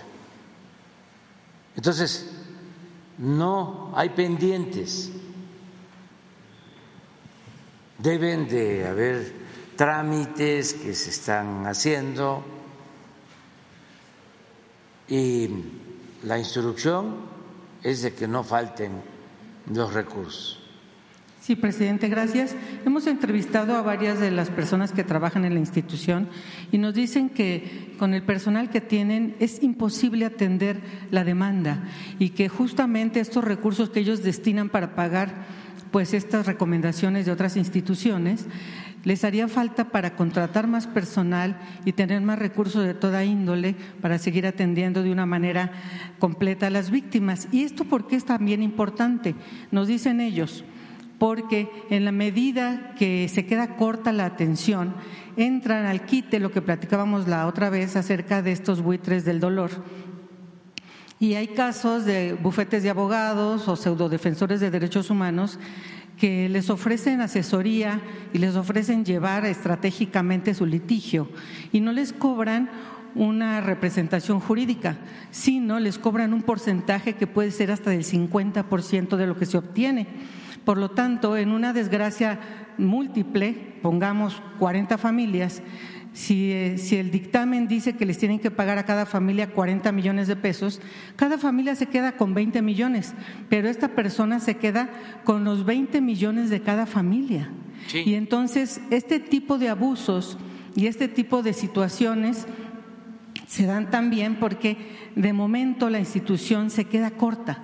Y si en la medida que la institución pueda cubrir por sí misma, estas personas, estos oportunistas, no van a tener tanto campo para hacer lo que hacen. Entonces, sí nos parece muy importante que esta parte se pudiera considerar y atender, presidente. Sí, vamos a pedirle a Alejandro que nos dé una respuesta. Bien, la segunda pregunta tiene también que ver con esto, porque eh, realmente nosotros eh, nos vamos a las cifras y decimos hay 99% de impunidad, solamente denuncian y atienden el 1%. Sin embargo, como usted siempre ha dicho, hay que irnos a las causas. Y quienes estamos transitando siempre en estos espacios, nos damos cuenta que hay enorme cantidad de personas servidoras públicas entregadas en cuerpo y alma a su trabajo, que han perdido todo, la salud, incluyendo la vida, atendiendo su trabajo. Sin embargo, también están muy limitados con la cantidad de personal que tienen. En todos los espacios del sistema de seguridad, del Sistema Nacional de Seguridad y todas las instituciones que lo componen, nadie tiene personal suficiente para la demanda. Y entonces ¿De qué manera se puede resolver esto para que tenga la calidad y la cantidad y del tamaño de la exigencia? Y nosotros hemos contemplado que las, las políticas públicas que ustedes están implementando para el tema de atender la salud en México, puede ser un equivalente a cómo se podría atender esta necesidad de personal en todas estas instituciones, en las procuradurías, las fiscalías, las secretarías de seguridad, todo lo que compone el sistema de seguridad. Y consideramos que así como han lanzado ustedes una convocatoria para médicos y para especialistas y todo esto, si ustedes hicieran como gobierno federal, es la pregunta, si usted estaría dispuesto a considerar hacer un acuerdo con la ANUYES, la Asociación de, Universidades, para que todas las personas que están egresando y que luego tienen un problema para titularse o para pagar su cédula, pudieran inscribirse voluntariamente a una forma de titulación en que un año de servicio de trabajo en estas instituciones eh, y, que ellos eh, al realizar este trabajo tuvieran, fuera una forma de titularse y además el gobierno asumiera la entrega de su cédula profesional. Y esto sería también un semillero para que en todas las instituciones tuvieran personas que van saliendo y que no tienen otro tipo de intereses. Y también, por supuesto, no solamente a nivel licenciatura, sino posgrados, maestrías, doctorados nos parece que esto es algo que se ha dejado de mirar y que por el momento, en este corto tiempo de dos años, podría perfectamente implementarse. ¿Le parece que fuera viable, presidente? Me parece bien, sí, es este hacerlo muy específico para eh, la atención a los temas de seguridad, porque ya se hace en lo general el programa Jóvenes eh, Construyendo el Futuro tiene eh, muchos becados que están dando servicio social y al mismo tiempo están terminando sus tesis para graduarse en distintas disciplinas. Aquí lo que propones es que sea algo específico para la seguridad y sí se puede. Vamos a hablar con Marat, que es el subsecretario del Trabajo, para ver qué se puede hacer en esto, una convocatoria. Hay algo que quiero decirte y que además este, eh, considero importante no eh, dejar de lado. El gobierno tiene que eh, operar con poco personal, con lo indispensable, porque eh, uno de los problemas durante mucho tiempo, y sobre todo en el periodo neoliberal, fue de que creció demasiado el aparato burocrático. Incluso eh, se hizo otro gobierno. Habían dos con las llamadas eh, instituciones autónomas. Habían eh, comisiones de derechos humanos en casi todas las secretarías. Existe la COFETEL y existe Comunicaciones y Transportes. Existen como 10 instituciones independientes, entre comillas, en todo el sector energético. Y existe Pemex, y existe la Comisión Federal de Electricidad, y existe la Secretaría de Energía. Entonces, ¿qué sucedía? Se duplicaban. Duplicidades, pero además el presupuesto se quedaba en el mismo gobierno. El gobierno estaba ensimismado y no le llegaba el presupuesto a la gente. Todo era para mantener el aparato burocrático. Calderón creó, por ejemplo, como 300, 400 ¿cómo se llamaban? Direcciones adjuntas. Direcciones generales adjuntas. Sueldos altísimos. Sí. Entonces, lo indispensable y entregar los apoyos de manera directa a la gente, porque si no, pues vamos a vivir muy bien nosotros los servidores públicos y la gente no va a recibir nada. Sí, nos Entonces, queda claro. Eso es lo único que hay que cuidar. Y puedo hablar de esto porque la presidencia de la República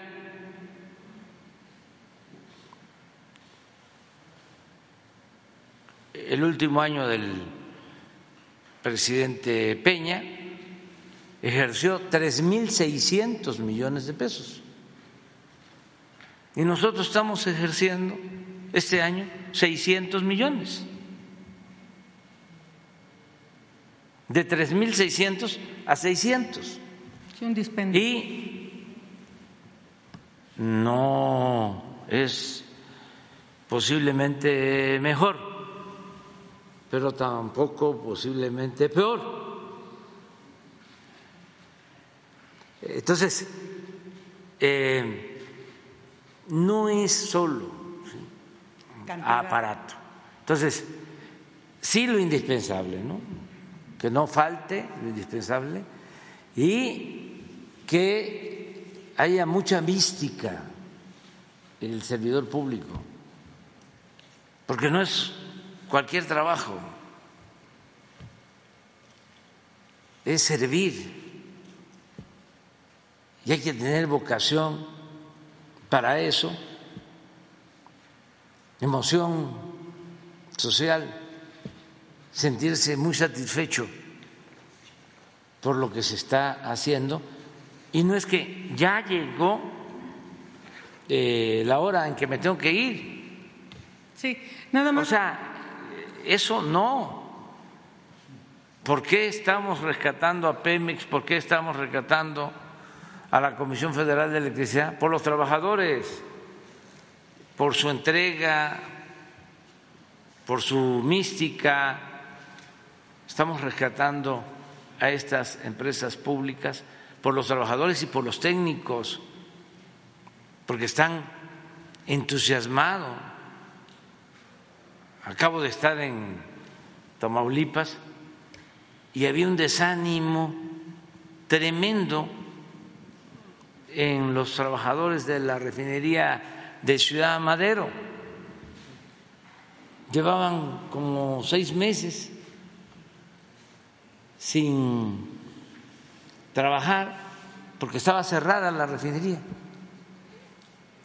Como a los de arriba no les importaba, porque ellos estaban metidos en los negocios, en el negocio principal que tenía el gobierno o que tenían los políticos corruptos, que era entregar bienes nacionales, eran vendedores de bienes de la nación a particulares, nacionales o extranjeros. Esa era la función principal del gobierno. ¿Qué les va eh, o qué les iba a preocupar que estuviese cerrada la refinería de Madero? Entonces, esto fue creando una indolencia una apatía cuando se les convoca a que juntos rescatemos Pemex, que salgamos adelante como país, pues ahora están aplicados por entero y lo hacen con mucho gusto. Lo mismo los médicos, todos, los maestros, las maestras entonces, sí lo indispensable, ¿no? O sea, lo que haga falta, este. Sin excesos.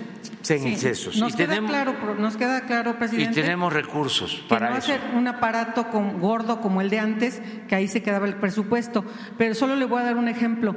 La Fiscalía de, personas de, de, Búsqueda de Personas Desaparecidas, cada ministerio público tiene un promedio de 60 carpetas de investigación. Humanamente es imposible atenderlas. Y claro que entonces cometen omisiones y entonces las familias desesperadas van y los denuncian ante los órganos internos de control, ante la Comisión Nacional de Derechos Humanos. Vienen entonces las consecuencias. Estas pocas personas que además muchas de ellas están entregadas, pues entonces son suspendidas, son sancionadas y en lugar de tener esa cantidad de ministerios públicos tienen menos porque unos están sancionados y sus carpetas 60 se tienen que repartir entre los demás y es un cuento de nunca acabar. Por eso decimos que si cada ministerio público tuviera cinco asistentes, otra cosa, otro gallo nos cantara. Entonces, sí, lo mínimo necesario, pero lo indispensable. Y humanamente, para que este sistema de procuración de justicia realmente sea eficaz y no sea el 1%, tendría que tener cuando menos las personas, suficiente personal para que cada MP, cuando mucho, tuviera 15 carpetas que atender. Entonces, la matemática no engaña y consideramos que sería importante atender esta parte de las fiscalías y las procuradurías, Sí. porque a veces solo lo señalamos con todos los adjetivos peyorativos, pero no nos ponemos a ver qué hay detrás y detrás es que humanamente es imposible. Tienen para todas esas cinco mil carpetas 20 policías de investigación que se tienen que prestar a ratos, no tienen suficientes peritos y entonces, pues nada más que hagamos eh, la mez- la- la- la- el cálculo matemático de cuánto es lo mínimo necesario y que se les dote. Esa sería la propuesta y pregunta, presidente. Sí, sí, de acuerdo, estamos de acuerdo. Y que se haga una reforma al interior de las instituciones, porque suele pasar también, porque es buen tema, de que los de más arriba están a veces ociosos y eh, los operativos saturados de trabajo. Y hay este, asesores, siguen habiendo, y gastos superfluos, innecesarios, cuando debería de apoyarse más a los que lo necesitan. Así es, pero muy bien tu planteamiento. Ah, eh, buenos días, presidente. Buenos días a los secretarios aquí presentes, a la gente que nos escucha eh, y, por supuesto, a la gente que nos ve fuera de nuestras fronteras. Soy Marco Antonio Olvera, del canal México News World y del periódico local en mi estado, Hidalgo News. Presidente, eh, durante sus campañas rumbo a la presidencia de la República, su lema principal era el combate a la corrupción. El, primero de julio del 18, pues obviamente llegó usted a la primera magistratura de este país después de tres intentos. Eh, pero eh, durante estos cuatro años se ha combatido la corrupción, hay claras evidencias donde la corrupción se está combatiendo, pero no así la impunidad, presidente. Eh, le explico y quisiera que hiciera usted una reflexión sobre el tema del Poder Judicial, porque finalmente el Poder Judicial sigue siendo un eh, talón de Aquiles para la impartición de justicia en este país, donde ministros, jueces, ministerios públicos, pues son los responsables de la impunidad en este país. No todos, lo aclaro, hay algunas excepciones y donde algunos jueces, ministros y por supuesto ministerios públicos pues son brillantes en su trabajo que desempeñan. Eh, ¿Por qué lo digo, presidente, el tema de la impunidad en su gobierno? Porque Juan Collado actualmente en su cuenta bancaria en Andorra tiene 224 millones de dólares. Rosario Robles, que recién se fue a su casa, participó en la estafa maestra y ahora opina en los programas de Ciro Gómez Leiva, de Carlos Marín, de Joaquín López Dóriga, como si fuera una mujer honesta. ¿Con qué eh, eh, moral se atreven a darle esa apertura a esta señora que participó en la estafa maestra? También está, por supuesto, la hija de Mario Fabio Beltrones, eh, actual senadora del PRI, que tiene su cuenta bancaria en Andorra según documentos del periódico El País, con 11 millones de dólares. Usted tiene el apoyo del pueblo, presidente, tiene el apoyo de la Marina, del Ejército y también tiene el apoyo de los integrantes del Congreso mexicano. ¿Qué lo hizo virar para no intervenir, para no trabajar en coayudancia con el presidente de la Suprema Corte? Para hacer una limpieza de este poder judicial que está podrido, presidente. Y las víctimas, pues hay miles. Hay gente que está encarcelada de manera indebida, hay gente que se robó un pastelillo y está en la cárcel, hay indígenas que están en la cárcel por no saber hablar español y siguen ahí purgando penas muy largas. Obviamente también es ahí el tema de los ministerios públicos de los jueces. Nada más le voy a poner uno de los mil casos que hay en las cárceles mexicanas. Se trata del joven Edwin Alberto Plaza Rodríguez, que fue detenido el 2 de diciembre en el filtro Puente Colombia en Nuevo León, donde lo bajaron de un autobús en el que se trasladaba por elementos de la Fuerza Reacción Coahuila. Posteriormente, sin obviamente verificar eh, si era culpable o no de los delitos que ahora voy a mencionar, lo metieron al ceferezo de Piedras Negras. Posteriormente lo trasladaron a Gómez Palacio Durango. Después, y actualmente lo tienen en el Ceferezo de Torreón, Coahuila. Tiene el expediente 55570, perdón, y lo acusan de delitos de crimen organizado y secuestro. Eh, ahora el, juez le dice que acepte la culpabilidad de estos delitos, que le darán 30 años de cárcel y que después en 15 años va a salir del reclusorio. Presidente, ¿cuál es, cuál es ese mensaje? Eh, ¿Cómo podemos limpiar? ¿Usted por qué viró en no participar para la limpieza del Poder Judicial? Porque le vuelvo a reiterar, usted tiene el respaldo del pueblo. Eh, su, su gobierno ha hecho énfasis en el combate a la corrupción y hay evidencias que se ha combatido la corrupción, pero la impunidad sigue a flor de piel. Pareciera que los delincuentes de cuello blanco se siguen burlando de México, pareciera que los delincuentes de cuello blanco pues se siguen paseando por las playas de Europa con carros Ferrari, ahí también está Romero de Champs, que también sigue en el limbo el caso de este señor que llevó casi a la quiebra a Pemex, presidente. Le voy a dejar aquí, aprovechando que está la secretaria Rosa Isela, todo el caso de este joven eh, para que obviamente si pueden auxiliarle, si pueden ver qué pasa con este tema. Pero yo quisiera saber una reflexión sobre el tema, presidente. Bueno, ya he hablado del tema. Yo soy un convencido de que el principal problema de México era la corrupción. Y sí, continúa habiendo corrupción, pero ya no es lo mismo. Antes el gobierno estaba orientado por entero, por completo, a el saqueo, a la corrupción. Decía Tolstoy que un Estado que no procura el bienestar del pueblo no es más que una banda de malhechores.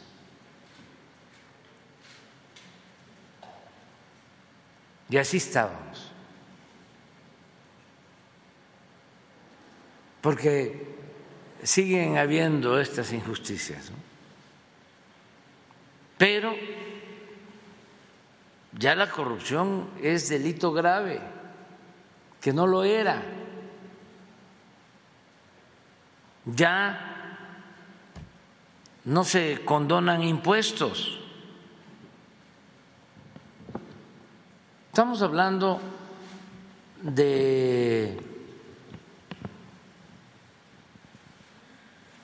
200, 300 mil millones al año de condonación de impuestos. Los de arriba no pagaban impuestos. Me canso de decirlo, porque además puedo probarlo. Las grandes empresas, los bancos, no pagaban impuestos y si pagaban, se los devolvían. Todo eso ya no existe. Ya no hay los jugosos contratos que se entregaban a empresas constructoras o a proveedores. De eso se terminó. Bueno,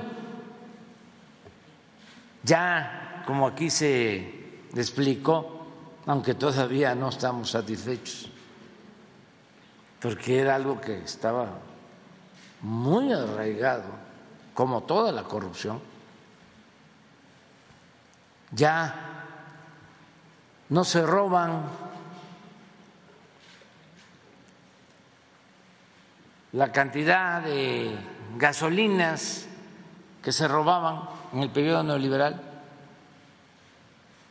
Se robaban pues hasta 80 mil barriles diarios de gasolina. Ahora se están robando 5 mil. No estoy a gusto con eso, pero de 80 mil a 5 mil. Esto nos ha significado, miren nada más, ¿por qué no pones el ahorro solo en el huachicol?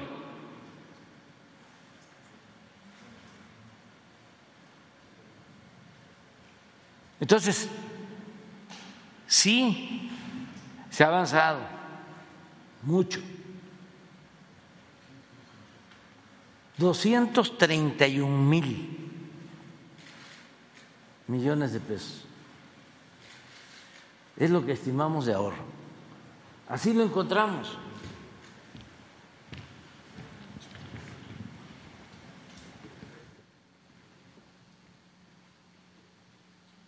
Setenta y dos mil barriles. Diciembre del 18.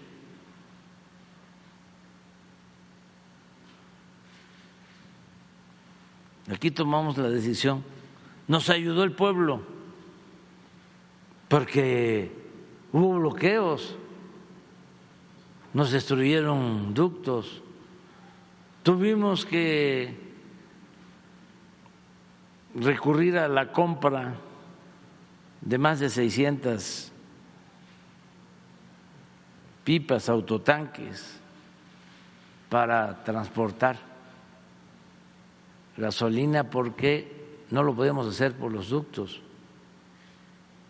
La gente nos ayudó porque hacía colas y aguantó, porque la mafia que dominaba esto pensaba que no íbamos a resistir por el desabasto de gasolina. Y resistimos, y miren, pero todavía 5.6, 5.600 barriles diarios. Entonces, sí se ha avanzado mucho. Habla yo de los contratos de obra que se entregaban, incluso contratos para todo para el transporte de gas, para los reclusorios, para el mantenimiento de carreteras, todo privatizado.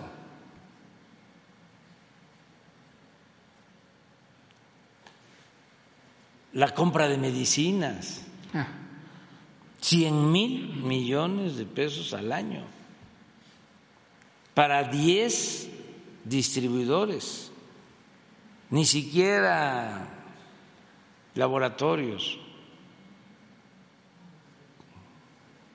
influyentes, traficantes de influencia. Se dedicaban a robar, a saquear.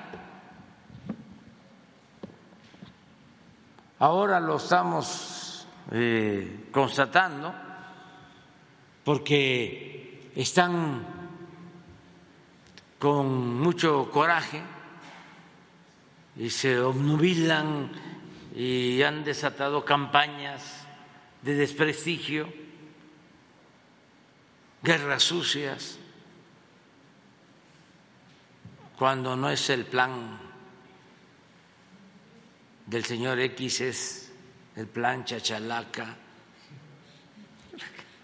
o el plan Guacamaya o el plan Sopilote o el Pejelic. este, y ahí deben de estar pensando en otro porque le agradezco mucho a la gente. El pueblo es mucha pieza, el pueblo de México. y no les ha funcionado nada. Y traen asesores, publicistas, expertos, hackeadores,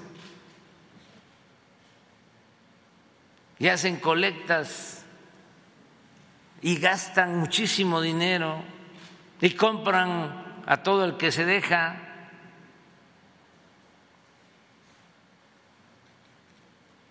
Y la mayoría de los medios en contra, con honrosas excepciones. Y nada, no han podido.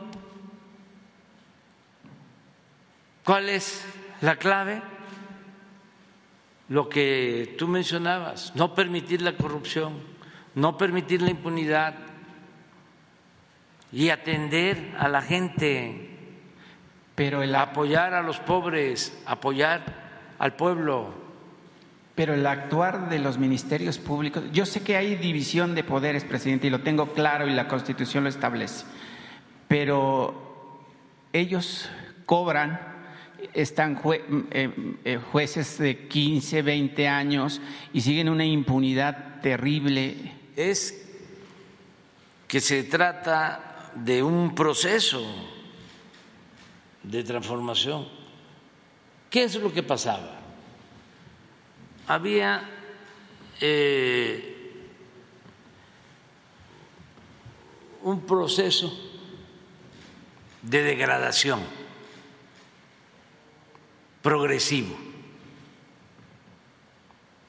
En esencia, padecíamos de una decadencia, no solo de una crisis, sino de una decadencia, algo que eh, afectaba lo económico, lo social, lo político, lo moral, lo ético. Por eso es una decadencia. ¿Cómo enfrentar una situación así? Pues solo con una transformación,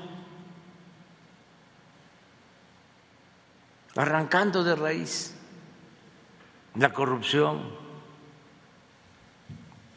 iniciando una etapa nueva en la vida pública del país. No había otra opción. Si eso no se hubiese realizado, se hubiese seguido hundiendo el país y tendríamos no solo una crisis económica, una crisis de bienestar social, tendríamos una crisis de ingobernabilidad. Entonces, se necesitaba esta transformación, acabar con privilegios y poner como protagonista principal al pueblo de México. Por el bien de todos, primero los pobres. Porque solo así funciona un verdadero gobierno democrático. Solo así se puede sostener un gobierno que busca una transformación, apoyando al pueblo para que en consecuencia, en correspondencia, el pueblo apoye a su gobierno. Esa es la clave. Por eso no aplica Goebbels. No funciona. Se acabó todo eso. Y espero que nunca más regrese. El que los medios de información, el cuarto poder, un grupo de presión que sometía autoridades corruptas. Llegaron al extremo de ellos elegir, de ser los grandes electores y de imponer autoridades.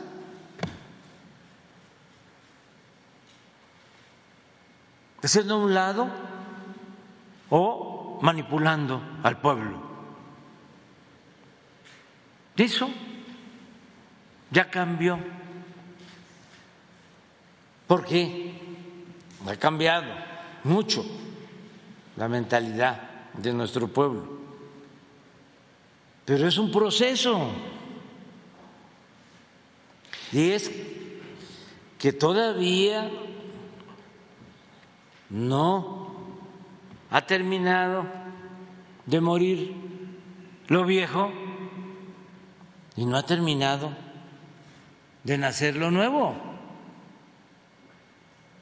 Estamos sentando las bases, pero vamos a cumplir cuatro años. En diciembre. Son cuatro años. A usted más le faltarían dos, pero ha trabajado ocho porque casi trabaja 20 ya, eh, estoy seguro que voy a entregar eh, la estafeta a quienes van a continuar. Estoy seguro de eso, eso me tiene muy contento, porque no va a haber marcha atrás. Lo que diga mi dedito. No, ya no van a regresar los corruptos no les van a funcionar sus campañas publicitarias, su guerra sucia. Ya se echó a andar este proceso, pero lleva todavía más tiempo. Nos faltan eh, 23 meses, menos de dos años, pero Vamos a hacer todavía muchas cosas y estoy muy contento porque hay relevo a la vista.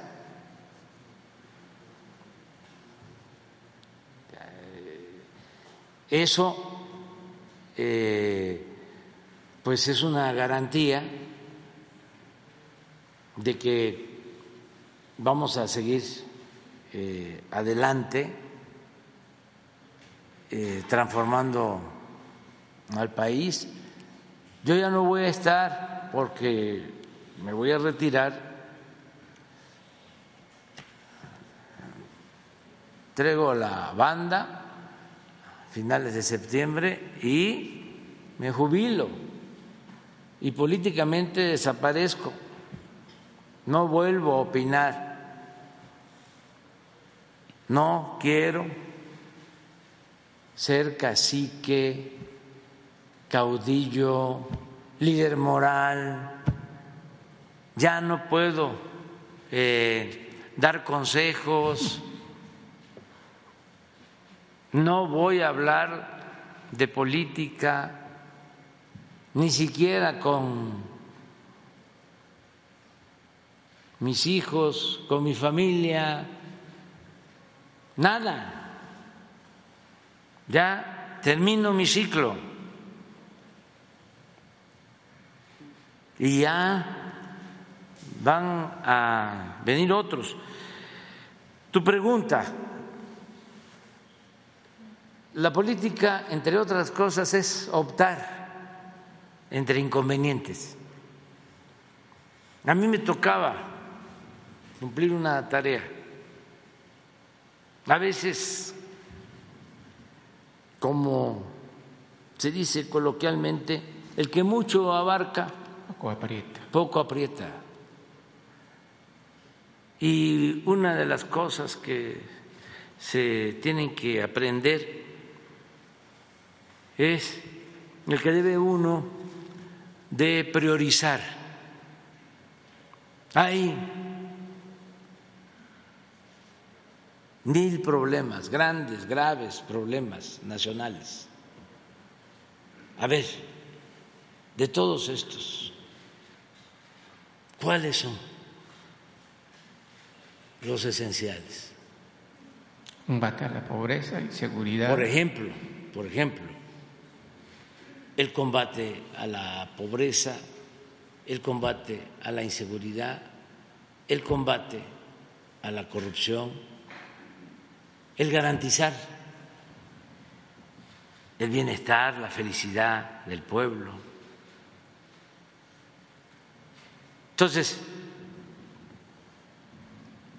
hay otras cosas que son importantes, pero que no eh, se pueden resolver en, en el corto, en el mediano plazo. Por eso algunos gobernantes que tienen éxito y cuentan con el apoyo de la gente y saben de que pueden hacer más, han optado por la reelección. Pero yo no soy partidario de eso. No es solo un asunto de principio, sino que hay que demostrar en los hechos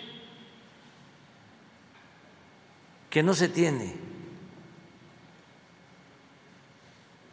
tanto apego al dinero ni al poder. Es que ya cuando la persona se siente insustituible y se cae en el necesariato, ya es Porfirio Díaz no Santana.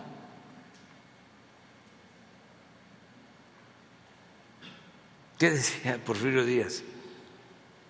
Ya esta va a ser la última vez. Hmm. Hasta el periodista Krellman lo entrevistó en 1906 y dijo, que ya el pueblo estaba preparado para la democracia. Le preguntó, ¿cree usted que el pueblo de México esté preparado para la democracia? Dijo, sí. Y a los pocos días, y está documentado, su periódico favorito, que como paradoja se llamaba El Imparcial, saca un reportaje diciendo, no, ¿cómo nos va a dejar? ¿Qué va a hacer del país? ¿Y la paz? ¿Y el progreso? Le necesitamos. Y ahí van, ¿no? Fuerzas vivas a verlo a Chapultepec a decirles, decirle, le necesitamos. Ya salía él a decir, me voy a sacrificar. Otro periodo por el pueblo y por México. Entonces, son procesos se está avanzando. Hay algo que es importante, la revolución de las conciencias, el cambio de mentalidad. Yo decía que hay veces que se llevan a cabo revoluciones y que se avanza, pero los más conscientes son una minoría, una vanguardia. Y la mayoría del pueblo sigue pensando igual, aún con una revolución. Por eso fracasan, porque si el pueblo no participa, no es capaz de exigir, defender sus derechos, pues los de arriba, aunque hayan encabezado un movimiento revolucionario, se echan a perder, no resisten las tentaciones del poder. Revolucionarios viviendo en residencias y con autos de lujo, como los oligarcas que derrotaron. ¿Qué es lo importante en México de este movimiento? Que la toma de conciencia no se da solo, en una minoría. No somos nada más los dirigentes, son millones de mexicanos. No hay en el mundo un movimiento así. Entonces eso es una garantía, porque es un despertar ciudadano, ya una voluntad colectiva dispuesta hacer valer sus derechos. Ese es eh, el aporte del movimiento, de muchos, de millones. La gente ayuda, mujeres, hombres, en todos lados. Vamos a Tamaulipas y ahí está la gente apoyando. A donde eh, visitemos. Ahí está la gente. Entonces, ya eso es importante. Claro que falta lo que mencionabas de los ministerios públicos, la compañera también tiene razón, falta, porque no todos los ministerios públicos son corruptos, falta que tengan más elementos para poder hacer mejor su trabajo. Falta también que se vayan capacitando, actualizando. en la práctica, porque es en la práctica donde se aprende más, para que sus investigaciones estén bien hechas y que no sirvan de pretexto para que los jueces las echen abajo y dejen libres a delincuentes solo porque se integró mal. Una o porque son sus amigos presidente. averiguación. Existen las dos cosas. Existe la ineficiencia y existe también la mala fe. No se ponen de acuerdo. Eso desde hace mucho tiempo. Si tú integras mal la averiguación, yo voy eh, a darle la libertad a este presunto delincuente. Pero pensemos en que eh, se tiene que trabajar más y que no todo está podrido en la fiscalía. Hay gente buena, como también en el Poder Judicial, jueces buenos, rectos, otros muy corruptos, pero además que no tienen espíritu de juez, porque no actúan con imparcialidad. Los domina su ideología conservadora. Hay jueces que están al servicio de los potentados, magistrados. Y desde luego ministros, afortunadamente muy poquitos. La mayoría no. pero les llega una petición de amparo de Repsol y de inmediato. O de cualquier empresa y de inmediato. Son como sus empleados. Y hasta lo hacen por gusto, no necesariamente por dinero. No es por el soborno, por la mochada, sino porque se identifican. No les gusta defender el interés público. Aunque parezca increíble, les gusta defender lo personal, lo individual y sobre todo el interés económico, no el interés general, no el interés colectivo, no el interés público. De la nación. Ni a los pobres ni a la nación. Así hay muchos. Pero todo esto tiene que ir cambiando, se ha ido avanzando.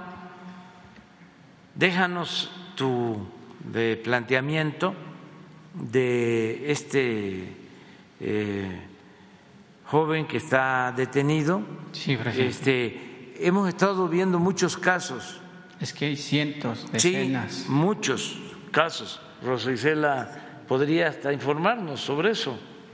Y este y acabo de conversar con el presidente de la Corte y ellos tienen también ya un programa para revisar eh, todos estos asuntos, por ejemplo, donde hay personas detenidas que no han sido sentenciadas por años o este, personas detenidas porque no tienen quien los defienda. Hay algunos que no hablan el castellano. O que no hablan del castellano, ¿sí? Pero han eh, liberado ya a muchos. Eh, él me comentaba que en su informe próximo, al que voy a asistir, porque a eso eh, vino, tuve pues eh, la dicha de platicar con él, vino a invitarme a su informe, voy a asistir y él va a dar a conocer a cuántos el Poder Judicial les ha dado su libertad. Desde luego faltan. Él está consciente y tú podrías hablar algo de eso. Sí, señor. Más adelante podemos dar un avance de cómo. Bueno, pues eso. Coméntalo. Gracias. Este, con su permiso, señor presidente, sí, em, efectivamente, por instrucción eh, y presidencial, eh, hicimos un grupo de trabajo que se realiza eh, cada ocho días, se reúne ese grupo, trabaja en la semana y los miércoles nos reunimos precisamente con el Consejo de la Judicatura, con una representación para ir revisando casos eh, que ustedes han solicitado y otros que muchos mexicanos, mexicanas que se acercan con el señor presidente en las giras, en los estados, en los municipios y le solicitan esa demanda, justicia. Entonces, estamos revisando diariamente un grupo de compañeros y compañeras, fundamentalmente abogados, y trabajando sobre todo para hacer eh, posible que haya, eh, pues en algunos casos, penas sustitutivas eh, de delitos y en otros muchos casos que se puedan decretar, pues en algunos casos, amnistías y estamos viendo también con muchos estados que están siguiendo este ejemplo de revisar sobre todo aquellas personas que tienen muchos años en los reclusorios y en los cuales pues no hay sentencias como eh, aquí se informa. Yo comentaba ahorita con el señor presidente que si en días posteriores podríamos actualizar el informe de lo que él nos solicitó para septiembre y podemos tener un nuevo informe para octubre o a principios de noviembre y que pudiéramos estar eh, junto con el Poder Judicial y algunas, eh, algunos otros tribunales de los estados con los cuales han estado los jueces eh, trabajando precisamente para lograr eh, diversas ejecuciones de penas. Entonces, nosotros quedaríamos para ver algunos otros casos que, por cierto, van avanzando y también tenemos noticias sobre algunos planteamientos que ustedes han hecho aquí al señor presidente. Con mucho gusto, presidente. Y rapidísimo, presidente, tengo varios temas, pero ya no los voy a hacer porque no le quiero quitar el tiempo, pero nada más voy a hacer eh, dos eh, eh, recordatorios. usted siempre habla de los migrantes, que son nuestra palanca de desarrollo, nuestro apoyo, el envío de más de 60 mil millones de dólares en remesas pese a la pandemia, pues ayudaron para que las economías de los municipios, las aldeas, los pueblos, las rancherías de nuestro México se sostuvieran y hubieran un consumo, por lo menos básico. Eh, yo le planteé hace más de medio año que hay un eh, migrante mexicano que se fue del estado de Veracruz, primero a Washington, ahora está en Texas, pues no tenía dinero para pagar su departamento, que además es un departamento del Infonavit. Aquí vino a la conferencia el director del Infonavit a decirle a usted que iba a ver el caso con el tema del banco Scotiabank. la cuestión es de que pues el señor vino a mentir porque vino a decir que ya estaba arreglado el caso. La verdad es que no es cierto. Este migrante pues trabaja de cocinero, su madre, su mujer y sus hijos viven en ese apartamento y obviamente lo van a votar, como decimos, porque no ha llegado ningún arreglo. El director del Infonavit no ha hecho caso. Él vino a decir que ya estaba resuelto y la verdad es que no es cierto. El director del Infonavit seguramente tiene los datos. Ojalá, ojalá, presidente, que haya ese, ese apoyo a los migrantes, porque finalmente pues, se van para ganar dinero y resulta que les quitan la vivienda donde viven, presidente. Y ya por último, también le hice un planteamiento sobre eh, más de dos mil trabajadores petroleros de su estado. Usted dijo que se iba a reunir con ellos a fin de entrar en un diálogo. Yo no estoy pidiendo que les paguen, que les dé dinero de las arcas públicas del país, porque usted bien lo dice, que lo cuida y que además hay que distribuirlo de manera equitativa.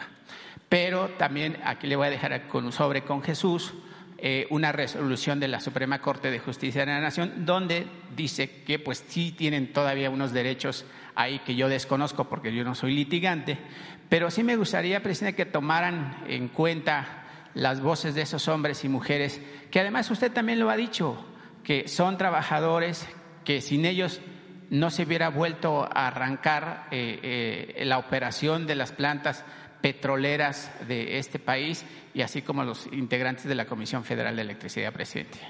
Sí, de acuerdo. Este, vamos a ver lo del Infonavit. De todas formas, este, nos vuelves a dar los datos y vemos lo de los trabajadores petroleros. Aquí le traigo eh, el sobre, ahí está cerrado, se lo entrego y ustedes ya tendrán la última palabra. Yo lo único que pido es que exista un diálogo y usted lo ha planteado desde la trinchera de donde está, que el diálogo es el mayor acceso a la libertad. Sí, y siempre estoy dialogando, ¿eh? hablando con ellos, donde quiera que voy, estoy así, este, conversando. Y es una auténtica comunicación de mensajes de ida y vuelta. Y me están planteando cosas siempre, y les estoy dando respuesta y buscamos la forma de solucionar los problemas. Pero déjanos eso. Gracias, presidente. Sí, déjanos eso. Buen día. Muy bien. Te toca a ti, pero este.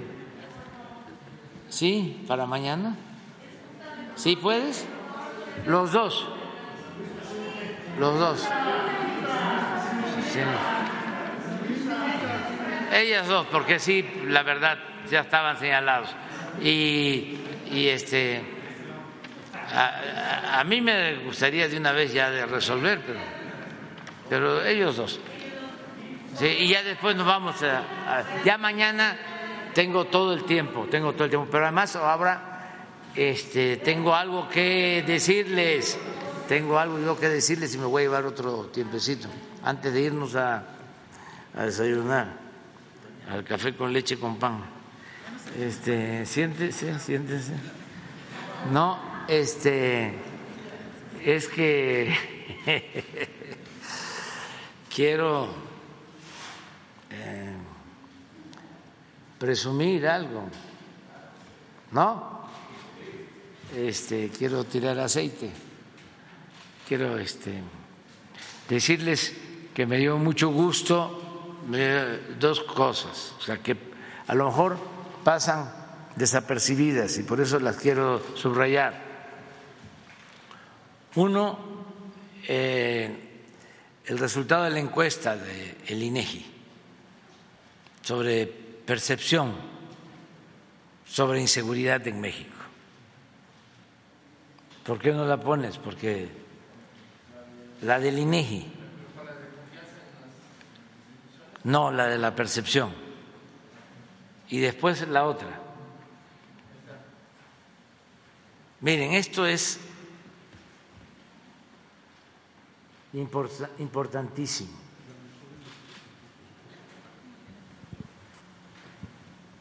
Desde que se está haciendo la encuesta,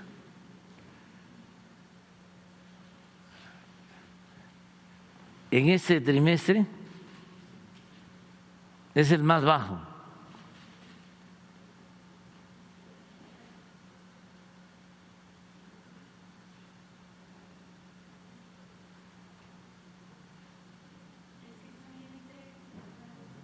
A ver, hay una.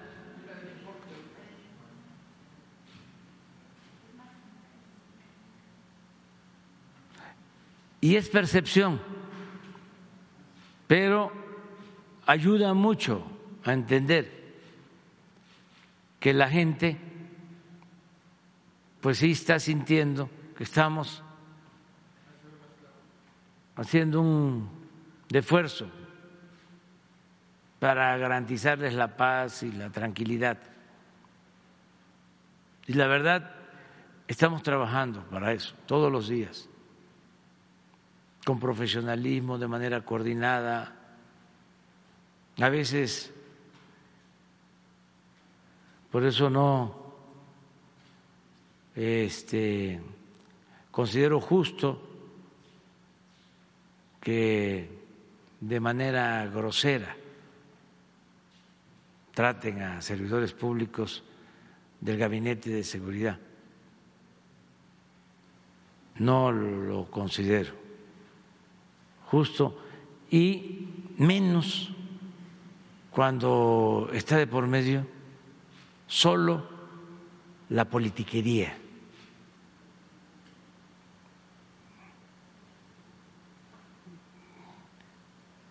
La militarización, dicen los conservadores hipócritas. ¿Quiénes fueron los que militarizaron, militarizaron el país? Ellos.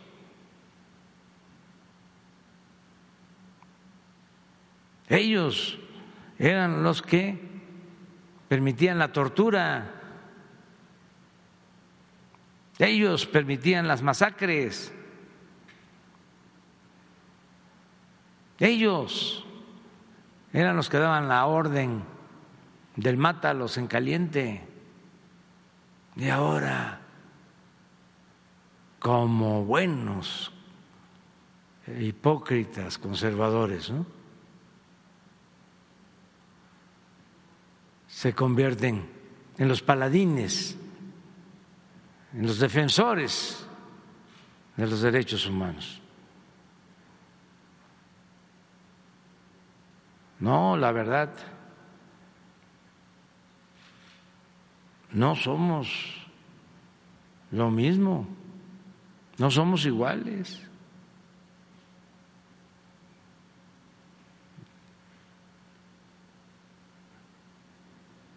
Tienen muy malos sentimientos,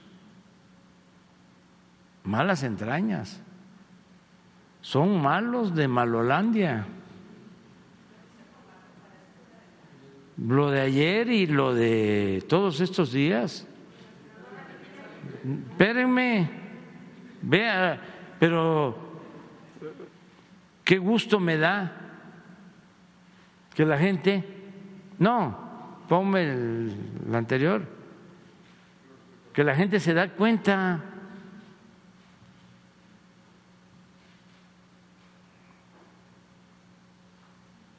Y no solo eso, ahora sí pon. Tengan para que aprendan. Sigan votando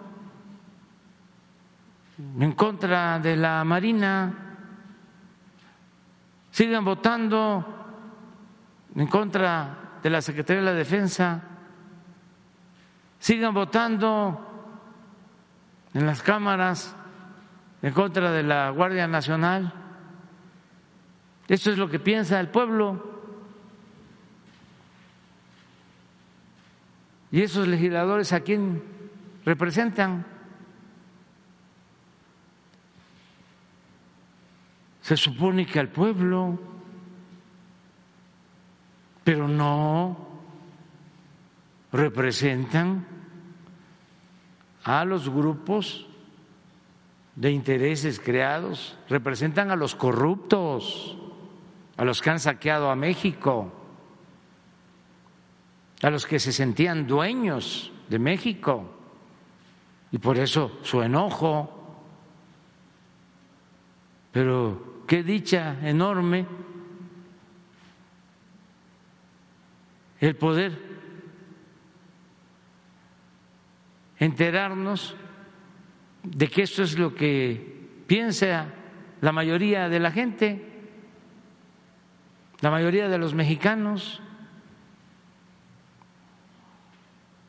El pueblo es mucha pieza.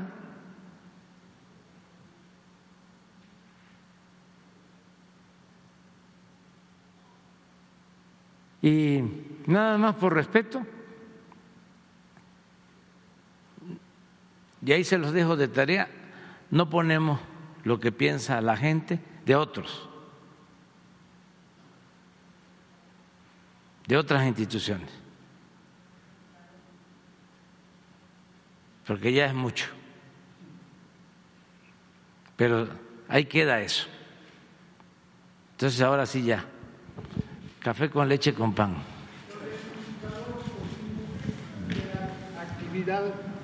Esa para mañana, que es buena noticia también.